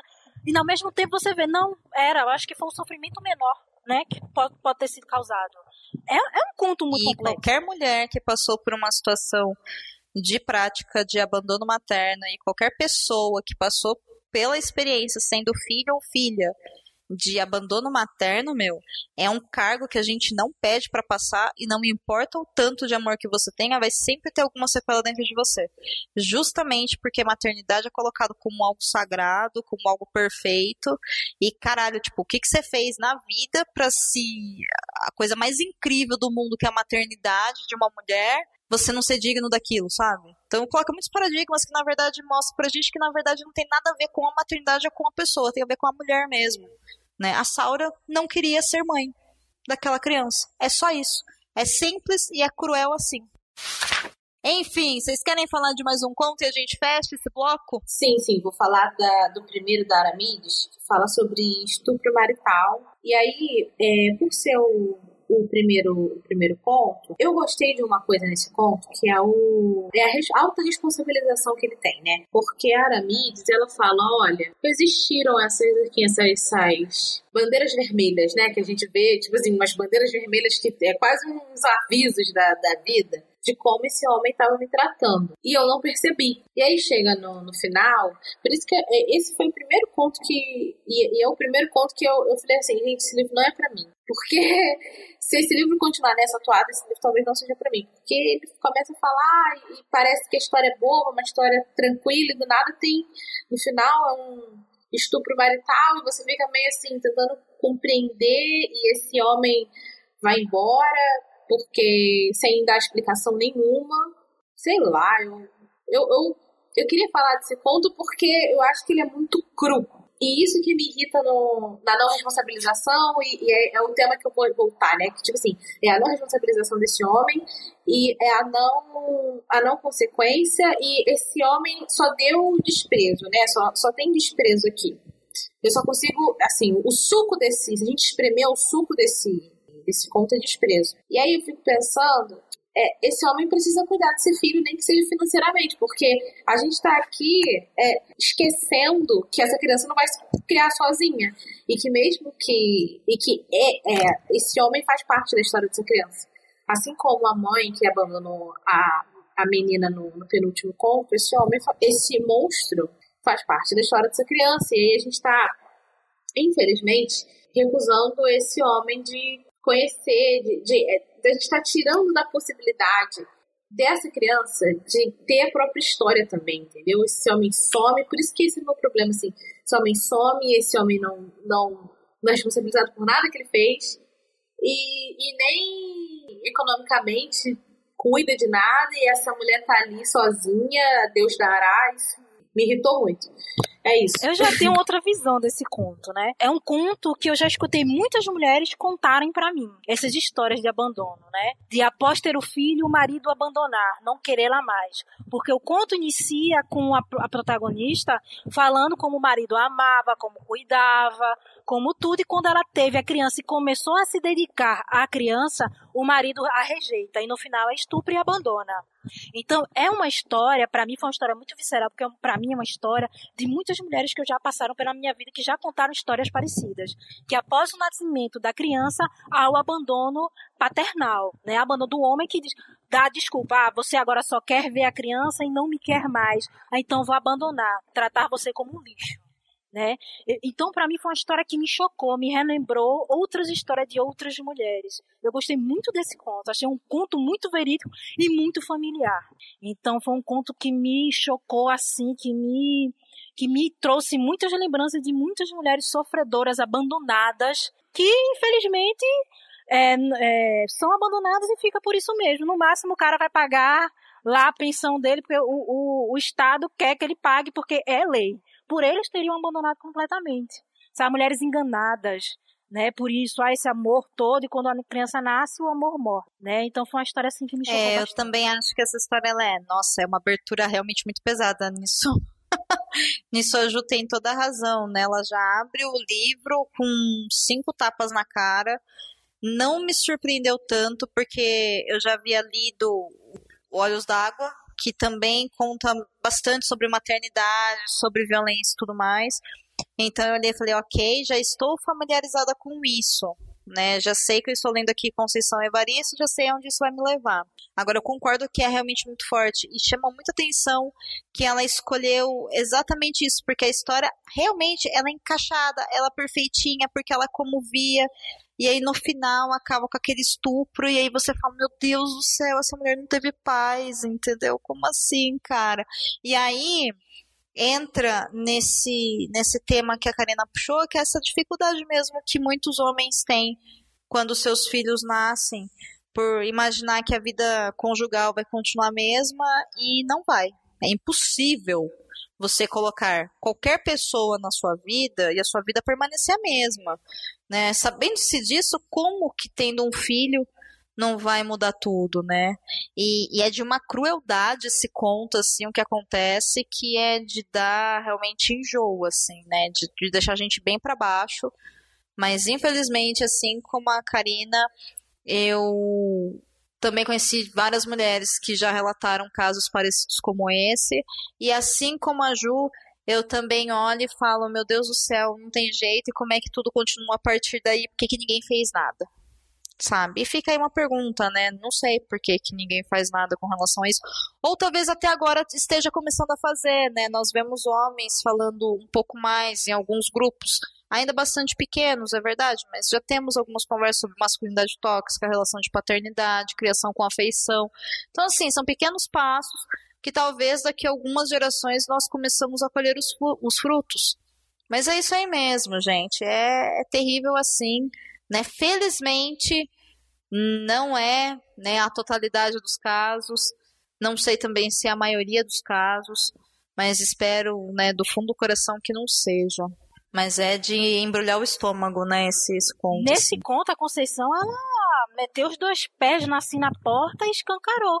Eu acho que ela também quis mostrar o, o nosso atual sistema, como o machismo, como o patriarcado é tóxico. Na, ao entender que o homem, né, que nós mulheres servimos ao homem ao ponto de ser completamente só dele, de, de maternar, né? Não podemos maternar uma criança, temos que maternar apenas eles. Né? E quando nasce outro ser que ela vai ter que maternar e que ela realmente deve maternar e não o homem, ele se sente rejeitado e estupra e abandona. É, então a Conceição ela demonstra nesse primeiro conto o machismo, o, a toxicidade do sistema que a gente vive, né? Então eu achei uma abertura incrível, né? Uma abertura que é uma história de muitas mulheres, mulheres próximas, sabe? Mulheres que já me contaram casos que estavam em resguardo ainda e o homem abandonou. Então eu fiquei completamente assim chocada com esse conto, como ele era, como ele é cru, né? Como realmente escancar ali as relações, o machismo, né? O atual sistema. É muito bom esse conto. Uau, que episódio! Estamos todos cansados, com cabeças explodindo e tudo mais. Então, eh, eu não vou me delongar muito. Ju, é sempre um prazer incrível gravar contigo. Eu adoro suas ponderações. Eu adoro que você seja a Ju que traz um ponto diferente para tudo. Eu acho que nós precisamos mesmo de pessoas com capacidade de criticidade, com respeito, e você faz isso muito bem. Então fique ciente de que te convidarei toda vez que eu estiver gostando demais de uma coisa, porque você me coloca para pensar. Ferrou porque eu sou a Domênica que gosta de tudo, né? Vai basicamente morar aqui agora. Mas é, antes da gente encerrar, por favor, faça as considerações finais e dê as suas notas de 1 a 5 selos cabulosos para o livro Submissas Lágrimas de Mulheres. E já pode aproveitar também para se despedir do pessoal e deixar suas mídias sociais caso você queira novamente. Eu adorei gravar, eu amo gravar um podcast, me chamem sempre. me chamem toda vez que você estiver amando um livro, foi ótimo. Eu queria. É, eu queria falar que é, se você é uma pessoa que não gostou, e aí você, você vê, sei lá, no Goodreads, e aí é quatro, quatro e meio, e só você não gostou, não fique, não fique mal, porque nós estamos juntos. é, mas eu, eu gostei de também ter visto, ouvido opiniões de pessoas que gostaram. Comentem o que vocês acharam do livro. Leiam para brigar comigo, para ter uma opinião diferente da minha. E é isso. Foi um prazer, Domênica. Eu Adoro seu trabalho com podcast. Sempre que eu leio um livro, procuro se, se tem, tem perdido na estante dele. Eu adorei. E ai, um beijo pra você, pra todo mundo. Obrigado, Ká, por ter me ouvido, por a gente ter brigado. Foi uma ótima briga. Foi uma briga deliciosa. E é isso. Arrasou. Vou te convidar mais vezes. Sim, Ju. Fico feliz que você ouça o Perdidos. Muito bom mesmo. Me sinto muito honrada de te ter como ouvinte. E é isso. Toda vez que eu gostar muito de uma coisa, eu falo, eu preciso da Juliana para me trazer um pouco de outro ponto de vista. Mas, você se esqueceu, por favor, notas de 1 a 5 selos cabulosos para o livro. Que nota você dá e pode ser nota quebrada. Por exemplo, 1,5, 2,5, 3,5 ou 4,5. É, eu vou dar a metade, vou dar 2,5. Arrasou. Lindíssima. Dona Karina Barros. Sempre um prazer, sempre um prazer. Você é de casa, você sabe disso, enfim, muito obrigada, Cá, por trazer sempre muita qualidade, por sua presença tão gostosa aqui. É ótimo estar tá te trazendo de volta para o Mundo Podcast. Por favor, suas considerações finais, o que você tem a dizer, mídia social, enfim, a sua notinha de 1 a 5 selos cabulosos para o livro Submissas Lágrimas de Mulheres. Ai, Dó, eu só tenho a agradecer a retornar a esse mundo do podcast, agradecer por eu não ser do contra nesse podcast, porque na maioria das vezes eu tô no lugar de Ju, e pelo menos nesse eu não estou, mas eu amei tá aqui, amei a gente essa conversa gostosa. Ju, adorei lhe conhecer, adorei seus pontos de vista, sabe? Nossa briga foi gostosa assim, podemos ter mais depois. E é sempre bom ter um ponto de vista diferente, tem que ter, não é só gostei, gostei. Eu gosto desse, desse, desses seus apontamentos diferentes que faz até a gente refletir e até às vezes até gostar mais um pouco do livro. Então eu achei um, uma gravação excelente. Agradeço a todos, né? Por, por, por estar aqui, por retornar ao mundo do podcast. E eu achei um livro né, pelo já o que eu falei durante todo o podcast, amei, amei. Eu pretendo ler mais Conceição Evaristo. Eu acho que eu estou num, num momento que é um livro que funciona comigo e recomendo para outras pessoas, sabe, que leiam Conceição Evaristo, que conheçam Conceição Evaristo. Eu, eu espero que esse podcast ele dê esse pontapé inicial para que todo mundo, o universo, a galáxia conheça Conceição Evaristo seus contos incríveis. E eu dou cinco selos cabulosos, não tem como dar menos, não tem. E quem que quiser, quem quiser me seguir nas redes sociais, estou no Twitter, estou no Facebook, estou no Instagram, estou no Scooby. Eu gosto muito, é um aplicativo muito bom, onde a gente bota metas de leitura, o que está lendo, o que deixou de ler, o que abandonou. E é Karina Barros Nascimento. Meu Instagram é Cacabarros, meu Twitter também é. Então, gente, pode me seguir que, que vamos a papear mais sobre Conceição Evaristo. Um arraso e eu né, tenho sempre que agradecer a você que nos ouviu. E assim, vou agradecer de novo a vocês duas, porque essa conversa foi incrível. Eu li Conceição há dois anos atrás com Olhos d'Água, consegui me conectar um pouco mais com o meu ser mulher, embora, claro, que ela fale muito de maternidade, e quando ela coloca personagens negros não seja o meu lugar de fala, quando ela coloca muitas vezes mulheres lésbicas também não é meu lugar de fala. Mas isso me permitiu, através de experiência de ler sobre outras mulheres, entender mais sobre quem eu sou e também sobre quem nós somos, né? Que é esse grupo forte, maravilhoso, que temos nossas próprias limitações impostas sim pela sociedade historicamente construída aí, mas né, que estamos nos fortalecendo cada vez mais. Então, cada vez que eu leio Conceição Evaristo, eu me conecto um pouco mais comigo, me faz lembrar o porquê que eu gosto de ler, sabe? Eu li esse livro, gente, em três horas e meia, e eu fiz uma pauta onde eu fiz um breve resumo de cada conto. Vocês têm ideia de quanto tempo fazia que eu não fazia isso, sabe? Eu não faço resenhas desde 2017. Então, por aí vocês têm ideia. O poder da arte é realmente incomodar, mas é também tratar sobre questões humanas. Eu acho que a Conceição, comigo, pelo menos, ela se conecta muito bem nesse aspecto. Então, é sempre um prazer enorme ler Conceição. Espero que eu tenha a oportunidade de ler mais.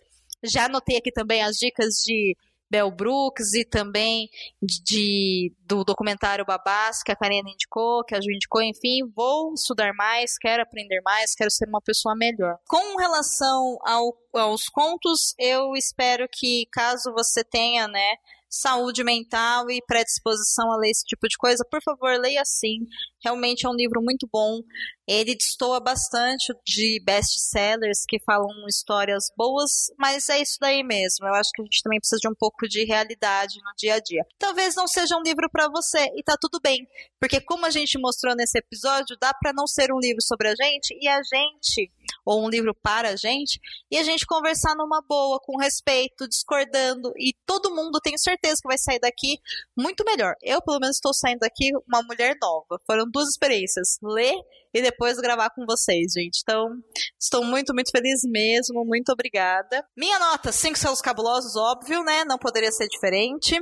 E peço que vocês comprem, por favor, pelo link patrocinado que eu vou deixar lá no post e mandem comentários. Você já leu Conceição Evaristo? O que você acha da obra dela? Como que você leu os personagens, essas mulheres? O que, que elas acrescentaram para você? Enfim, né? Vamos trocar figurinha. Vai ler, não vai? Por favor, né? A sessão de comentários lá do site Leitor Cabuloso é de vocês. E bora pra sessão de comentando os comentários referente ao episódio anterior.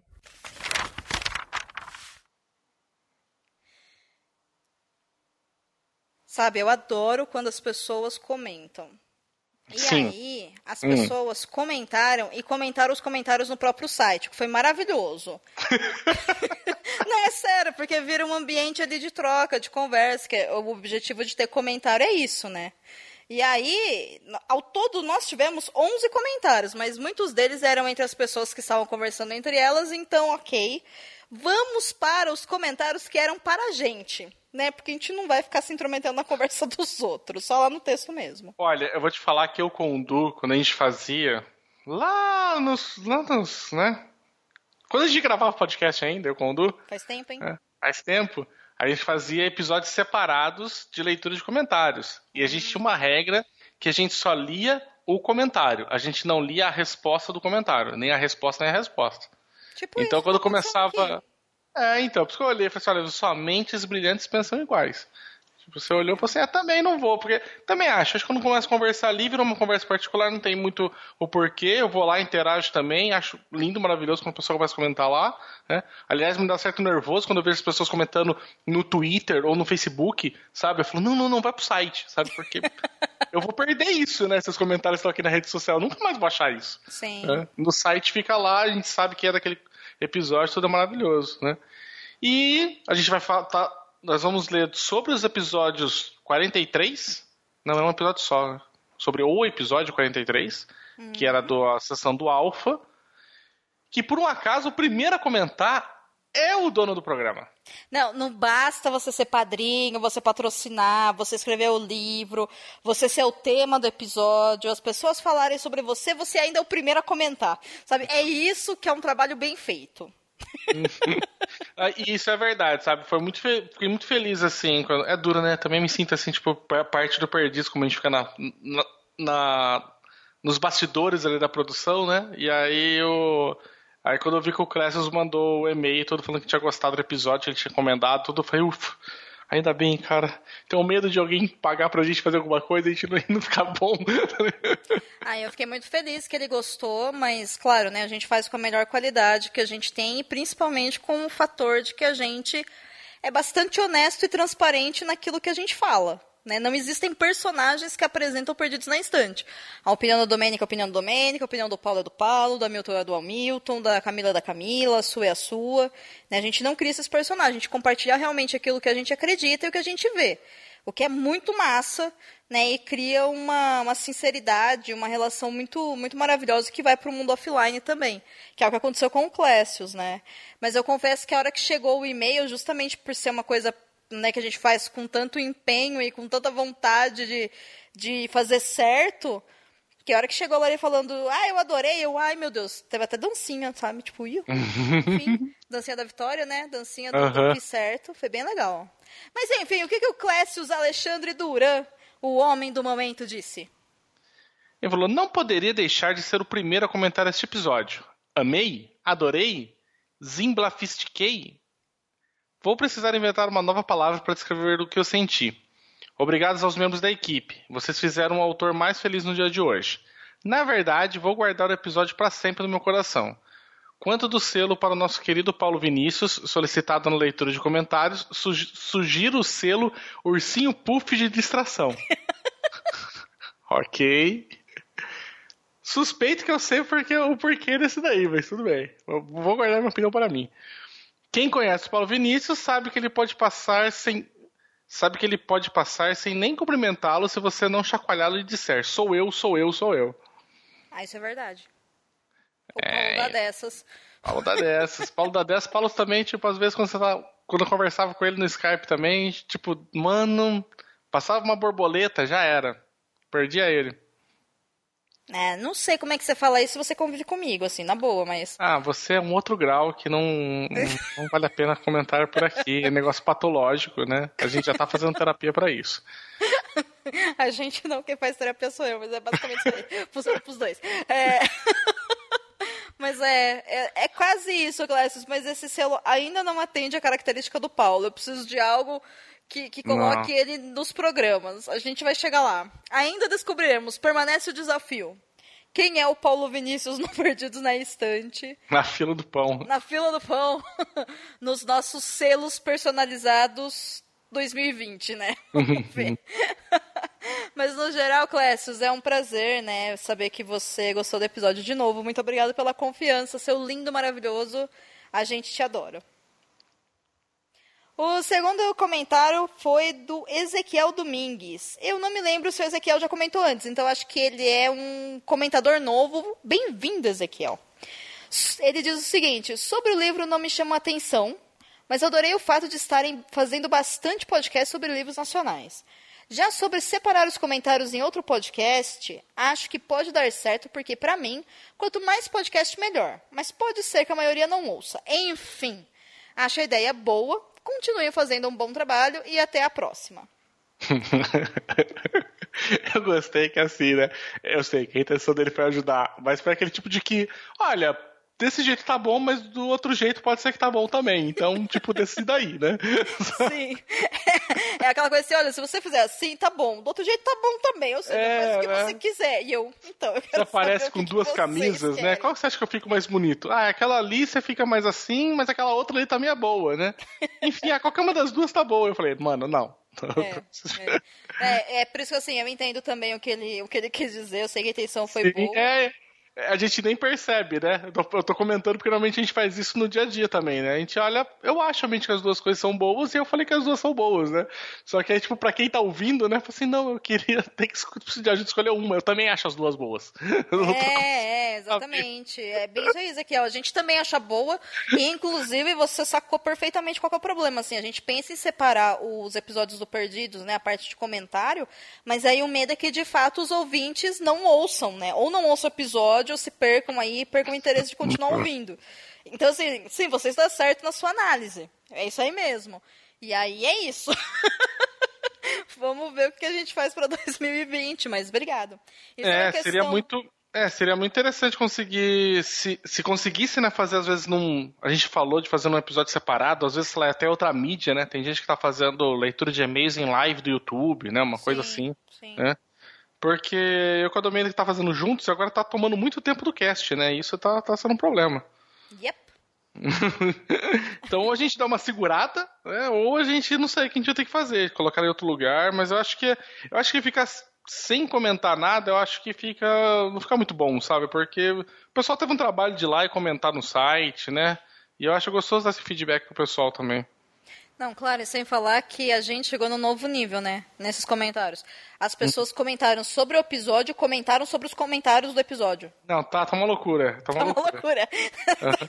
E sobre o que o Ezequiel falou de hum, livros nacionais, né? Isso é uma coisa que eu acho bem legal, que a gente também fazia faz no Covil, o Boteco também tá fazendo isso agora, uhum. né? E eu acho bem bacana em quase todos os podcasts nossos da uh, aqui do Leitor Cabuloso, ele dá uma boa. Assim, separa um bom número de episódios para literatura nacional. Sim. É, e a gente que tá normalmente vê que o pessoal meio que torce o. Tem bastante gente que torce o nariz para literatura nacional, principalmente relacionada à fantasia, né? E é uma coisa que a gente, sabe, sempre se preocupou no leitor, fez já campanha, né? Tipo, a Leia Novos BR, a gente tá sempre trazendo nos podcasts, a gente pensa no ano que vem focar ainda mais na parte de nacional, sabe, de começar a dedicar alguma parte exclusiva para isso, né? Então, sim. que bom, assim, que, tipo, tem gente que tá reparando. Sim, sim, é, perfeito. Tanto que, Ezequiel, se você gosta de livros nacionais, eu só reitero tudo que o Basso falou aqui. E, inclusive, assim, joga lá no feed do Perdidos, procura, porque tem vários livros nacionais para você ouvir tanto no Perdidos, depois você vai lá pro Covil, tem também, você vai no Boteco, também tem, que é justamente essa questão que, que foi dito aqui, né? A gente valoriza muito essa nova escrita desses novos escritores e escritoras que estão produzindo agora. Tá? Então, assim, a gente sempre vai dedicar um espaço dentro do Perdidos na Estante para falar sobre livros nacionais. E dentro do projeto 2020, tchan, tchan, tchan, que eu não deveria estar falando, nem o Baço, mas a gente enfim, a gente fala mesmo sobre as coisas que a gente está fazendo, nem deveria falar, mas enfim. Aguardem novidades ah, com relação a, gente... a, isso, porque a gente está pensando também né, em como melhorar uhum. essa, essa divulgação de livros nacionais, porque é uma coisa que a gente realmente acredita e gosta de fazer. Eu falo mesmo aqui porque, assim, eu sei que é pouca gente que fica aqui na leitura de comentários, entendeu? Que é pessoa realmente que comenta, que está mais inteirado sobre o site e tudo mais, eu acho que tá certo. Acho que esse pessoal vai. O pessoal tem gente que pula a leitura de comentários, que para o episódio no final, viu? Você perde essas novidades, cara. É, Acho que... Você fala mesmo que você é um mexeriqueiro. Hum, só mesmo, daí. Bem, próximo comentário do Cleidson Barbosa, outro Nossa. assíduo comentador aqui, de comentários, como sempre, gigantescos. Eu só queria dizer que eu imagino, toda vez que eu vou pegar, preparar a pauta de comentários, eu imagino que eu vou pegar, tipo, em papiro, sabe? E aí o do Cleidson, é, eu seria aquele papiro que você joga assim, e ele cai pro pé e vai desenrolando, sabe? Muito massa. Uh, bem, o Cleidson fala, né? Tenho uma ligeira impressão de que, a julgar pelo andar da carruagem temática dos episódios, eu realmente estarei perdido. Uhul! Ou me entrego de vez a esse gênero como licantropo à sua natureza perversa, ou terei que aceitar o selo vitalício de Camila Vieira Reversa. Todos nós teremos. Caramba, cara. É, é então, é que vocês ultimamente estão fazendo de vários livros assim, tipo, né? Pouco conhecidos, né? E, e tá, agora a galera deve estar tá sofrendo pra achar aí pra, os livros. Ah, não tá sofrendo pra achar livro, não, que eu deixo tudo linkado lá pra comprar. Só que assim, não vê, não. Tá? Eu disponibilizo tudo. Normalmente eu escolho livros também que estão em preços acessíveis para não ferrar ninguém financeiramente. Contudo, porém, todavia, entretanto, né? Literatura é muito mais só do que Harry Potter, Senhor dos Anéis e Game of Thrones. Então, gente, sim, eu vou falar sobre livros que eu acho que podem ser de interesse de vocês, porque para falar mais do mesmo já existe as pessoas mais do mesmo também. Hum. Nossa, e agora bati o pau na mesa, hein? enfim, vai. Bem, Contudo, quero parabenizar o Clécius, não só por sua obra que, apesar de não ser do meu gênero favorito, assim como Wolverine, tem se mostrado o melhor no que faz. Como assim você não gosta do Wolverine, rapaz? Ai, cara. Não, foi, foi boa a referência do Wolverine. Também congratulo meu colega escritor monstruoso. Nossa, agora a gente tá pegando papiro mesmo. Agora. Tô falando. Comentarista ardiloso e mantenedor do leitor cabuloso pelo patrocínio desse programa. Um feito grandioso. Fico muito feliz que pelos autores nacionais incentivar essa mídia tão preciosa e que ao mesmo e que a mesma, ainda que em detrimento de um líquido maior, possa incentivar a leitura de autores nacionais e retroalimentar esse projeto com valor social e cultural inestimável. Só queria dizer que por enquanto lucro a gente não tem nada, a gente tem negativo mesmo. é, mas puxa vida, uh, zoeiras à parte, muito do que a gente conseguiu não ficar assim devendo muito dinheiro em agora em 2019 com pelo menos com a parte de podcast do Perdidos foi com a, a venda dos dois programas que a gente fez no segundo semestre. Sim. Porque só o dinheiro do padrinho não ia conseguir pagar tudo, tá ligado? Tipo... É, a gente tava ali, assim, não afundado em dívidas com o nome não. do SPC Serasa. Porém, a gente tava quase olhando e falando, é isso que vai acontecer. E aí vieram, né, os episódios e a gente conseguiu zerar a conta. Mas, brincadeiras à parte, assim, de fato, a gente não ganha nada ainda com produção de podcast. Quem nos dera, né? É. Ainda não é possível. É, a gente coloca bastante dinheiro no nosso bolso, o padrinho dá mais ou menos metade do valor que a gente consegue. Que, a gente, que custaria a gente pra gente manter os, os podcasts no ar, né? Uhum. Com edição, tudo. Isso estamos falando sem pagar as equipes. Tá? Estamos falando só de, de custos mesmo pagando outras pessoas, né?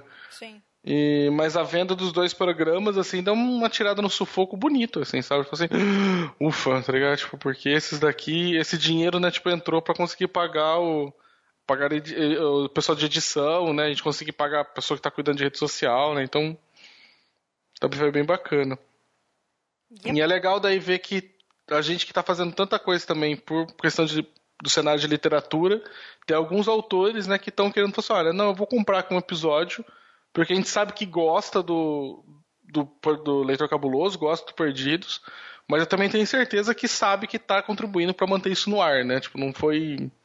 Não poderia ter vindo só pedindo amizade, né? Falou, não, eu vou, vou pagar porque eu, eu quero ajudar a manter isso no ar, né? Isso foi muito bacana. Sim, não, com certeza. Do mesmo jeito que eu, pelo menos, tenho um compromisso muito grande de sempre tentar apoiar os projetos de pessoas que eu conheço ou projetos que eu acho que precisam de apoio de verdade, sabe? Então, 2019 foi um ano, por exemplo, que eu dei uma grande investida em catarse, em financiamento coletivo desses para que depois viram livros publicados, sabe? Justamente como um apoio também para que essa galera continue escrevendo. Só que é bem isso daí mesmo, gente. Não confundam as coisas. A gente faz isso aqui de uma maneira, uma maneira extremamente amadora, totalmente feito em casa, na base muito do desespero, pânico, Google Docs e reflexão, tá? Então, sim, se a gente tiver dinheiro, a gente vai conseguir melhorar material, a gente vai conseguir melhorar a qualidade da edição, a gente vai conseguir publicar mais episódios, a gente vai conseguir várias coisas. E é uhum. para isso que a gente precisa de vocês. É claro que o custo é muito, muito, muito alto, mas como a gente faz isso de uma maneira voluntária, o que a gente faz é só pagar terceiros, que realmente esse é o trabalho deles, então devem ser pagos, obviamente. Eles também fazem para a gente um preço abaixo do que o ah, mercado ah, pede, porque também é uma galera que vive disso também há um tempo e acredita nos projetos, e a outra parte a gente custeia do próprio bolso. Então, assim, por isso que eu falo, é caro para a gente manter aqui, principalmente eu e o Baço, porque a gente que está por trás do leitor inteiro. Agora, se cada ouvinte do, só do Perdidos na Estante desse um real por mês. Nossa! Meu, aí sim, aí dá pra pagar todo site, mundo. Então, dá pra pagar o site, dá pra pagar o, todo mundo do Perdidos, todo mundo do Covil, todo mundo do Falha Crítica, todo mundo do Boteco e todo mundo da equipe de staff, né? De resenhista, de editor, de quem me, mexe com mídia social e tudo mais. Só que assim, né? Aparentemente não, não é. a gente não essa merece conta... tanto assim. Então, não, assim, essa conta puder, nunca faça. Não. Nunca faça a conta de um. Se eu tiver, se cada um ouvisse, não, não, não dá. Eu, eu, tô, eu, eu, tenho um monte de podcast que fala isso também, amigo nosso, né? Tipo, não, não, fecha essa conta. Não, a conta não fecha, mas também existem outras formas de vocês conseguirem ajudar. Divulgando o projeto, é apresentando o projeto para alguém, é falando para um escritor, olha, tem esse projeto aqui, eles fazem isso, manda lá, pede preço. Entendeu? E outra, eu literalmente só peço um real por mês. É 12 uhum. reais no ano, sabe? É só isso. Então, se você tem condições, né, é isso. Se você não tiver tudo bem também, né, dá um RT, divulga aí, a vida é assim e vamos embora. Certo.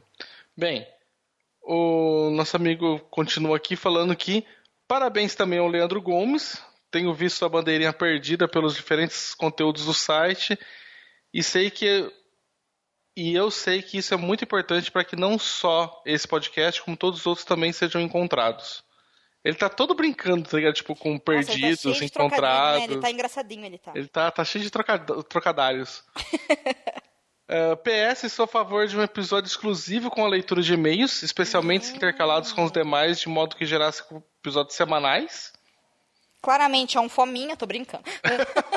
é, isso é uma ideia, como a gente falou antes, é uma ideia muito que a gente queria fazer, mas a gente não sabe ainda se não vai gerar um pessoal que não gosta, daí pular o episódio inteiro, sabe? Aí é para as nossas métricas, para essas coisas também é complicado, né? Sim, mas o seu voto foi devidamente contabilizado, Cleidson, com a sua opinião. Eu prometo que vou pensar bastante nisso, sei uhum. lá, enquanto eu bebo água no Natal. e PS2, que tal o nosso fandom ser o de achados? O que vocês acham? Nossa, mas tá, tá trocadalho pra caramba. Não, e o duro é que assim, né? Isso tudo é porque eu falei que o fandom Perdidos era muito zoado. Ah, sim né? É. E aí é que achados é uma palavra feia, né? Sim, também é, também achados, achados. Não, não é feia, ela é estranha sozinha, né? Precisava ser alguma coisa a mais, né? Tipo, quem acha, acha alguma coisa, né? Tipo, sabe, tipo. Não sei. Bem, é. eu acho legal que o. O, o coisa. o Cleidson parece que tá entrando numa certa disputa amigável, assim, né? Tipo, bem bem suave com o Leandro, né? Nos comentários, né? Porque eu particularmente tô adorando, porque, tipo, tá os dois em todos os episódios, tá ligado? Ah, melhor tipo de ouvinte, sempre falei. Aliás, bom, eu, eu vou comentar isso no final, enfim. Muito bem. Porque, por falar em Leandro, nós temos mais um comentário que é do próprio Leandro. Olha só. E ele diz o seguinte: Ainda bem que vocês explicaram as frases de abertura, porque eu já não estava entendendo mais nada. Aquelas frases de abertura realmente foram pra. Olha. É, eu faço de propósito, todo mundo odeia e eu me divirto. É. Enfim. Mas eu sou lerdo mesmo, normal. Aqui a leite moça bateu, tomou. Nossa, Basso, tá vendo o que você faz? Ah, mas nossa, essa sim. O Leandro é. Não sei se é regional, entendeu? Mas. Eu já eu escutei muita gente já falando isso. Talvez o Leandro seja uma região onde não é famosa essa frase. Eu achei que tava super, tipo, Super chovendo molhado. Nossa, foi tão sem graça, mas enfim. Ai, foi ah. nada, viu? Só o Leandro gostou, você tá com ciúmes. Claramente é isso. Ele continua falando assim: Adorei, vou incluir no meu caderninho de frases infames. Eu não sei se ele tá me zoando agora ou não, mas foda-se. Eu tô tomando como elogio. Justo, cada um se contenta com o que tem. É, chorei com o paralelo entre o padrinho e reforma. Lá em casa, Nossa. o executado foi quase sete vezes orçado inicialmente. Olha, isso é um assunto que a gente não vai falar, porque não.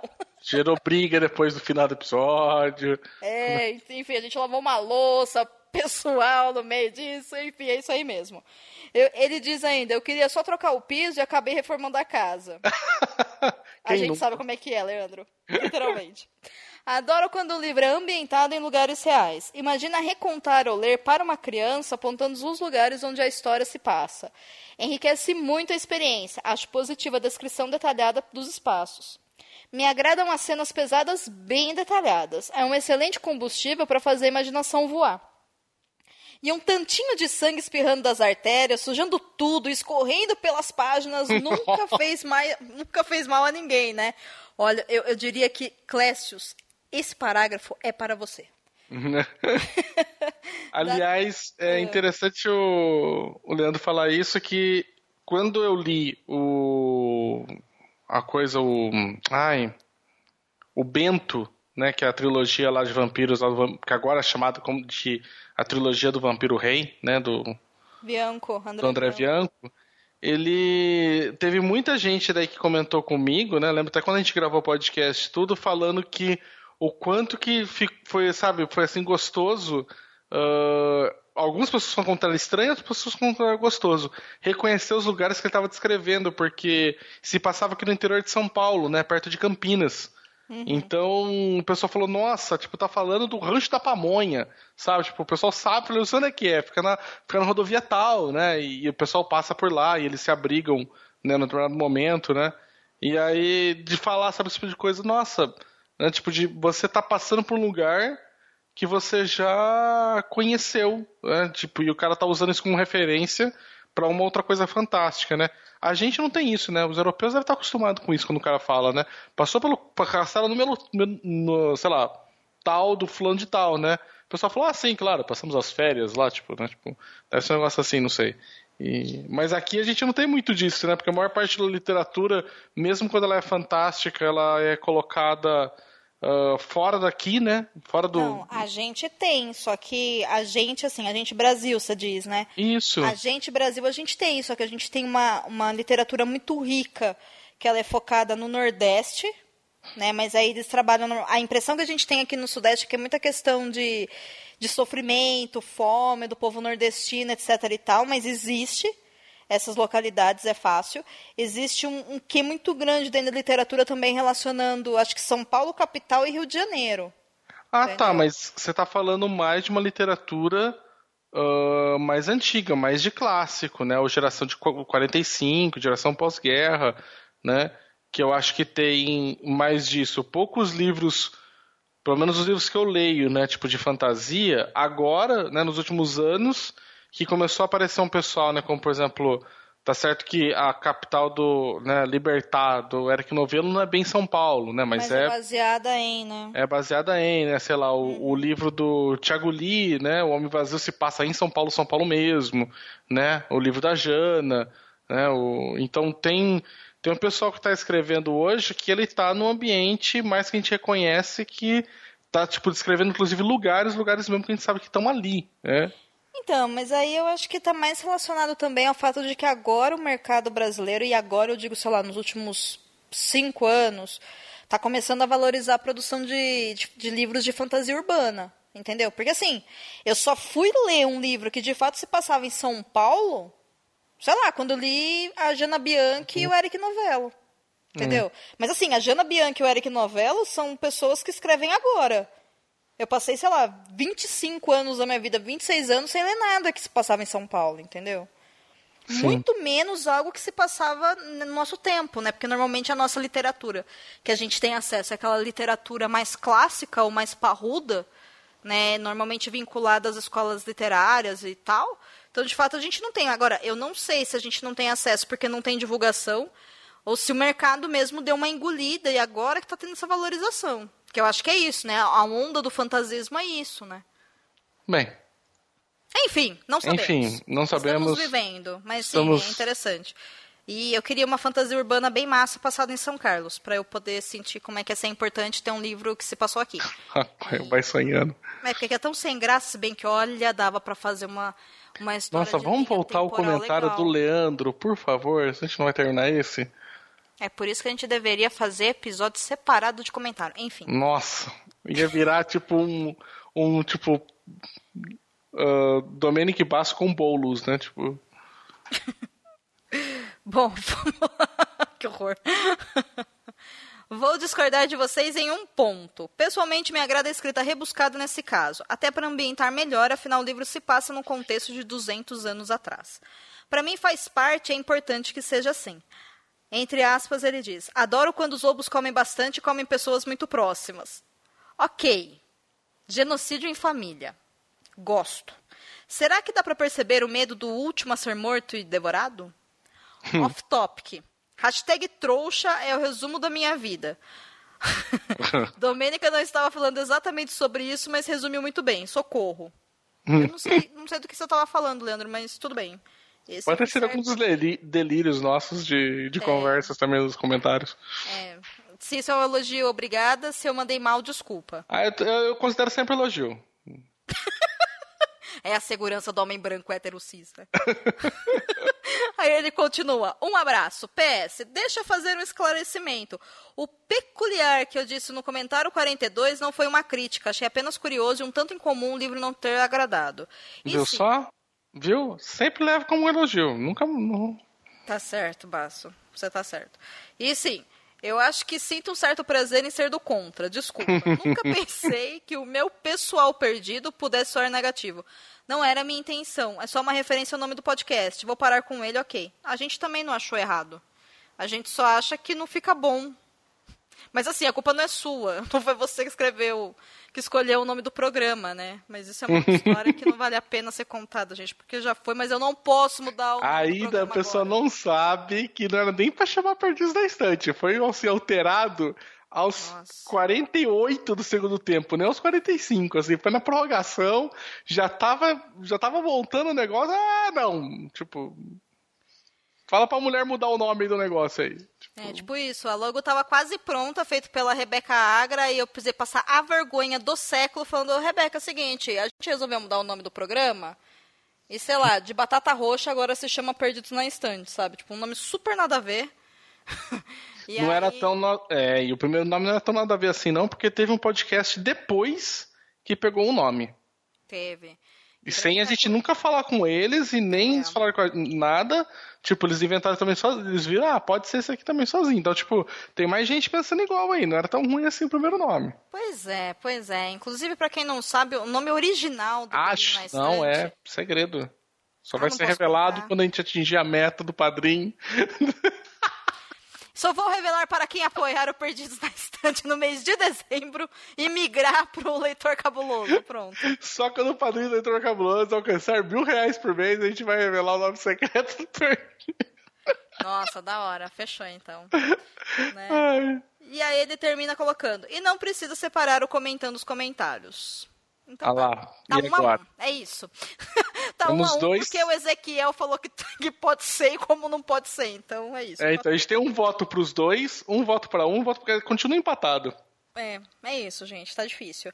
Mas, é, Leandro, pode chamar a gente de perdido. Eu só acho que a gente precisa arrumar um nome de fandom melhor. E o problema é que quando a gente decidiu, nos 48 minutos do segundo tempo, como o Basso disse, mudar o nome pro Perdidos na Instante, a gente não teve o bom senso de pensar que a gente poderia depois querer criar esse fandom. Porque a gente já estava acostumado ao fandom de nome de cabulosos e cabulosas É, a gente já tinha um nome, entendeu? E aí, né, o nome ficou desconexo com a proposta do programa, porque o programa foi todo refeito. Mas, enfim, exer exercite a sua criatividade, né? Porque esse achados também tá meio estranho. Enfim, tá difícil, gente. É difícil. A gente pode ser os, sei lá, o sem nome, alguma coisa assim. nossa, não, odeio. Odeio quando a galera fala, tipo, os inomináveis. Tipo, é tão sem imaginação. Tá bom, então escolhe você um. Alguém ficou ofendido. Gente, um beijo pra vocês e a gente se vê daqui a 15 dias. Hum, 15 dias nada. Até semana que vem, gente. Na quinta-feira que vem tem episódio. Beijo.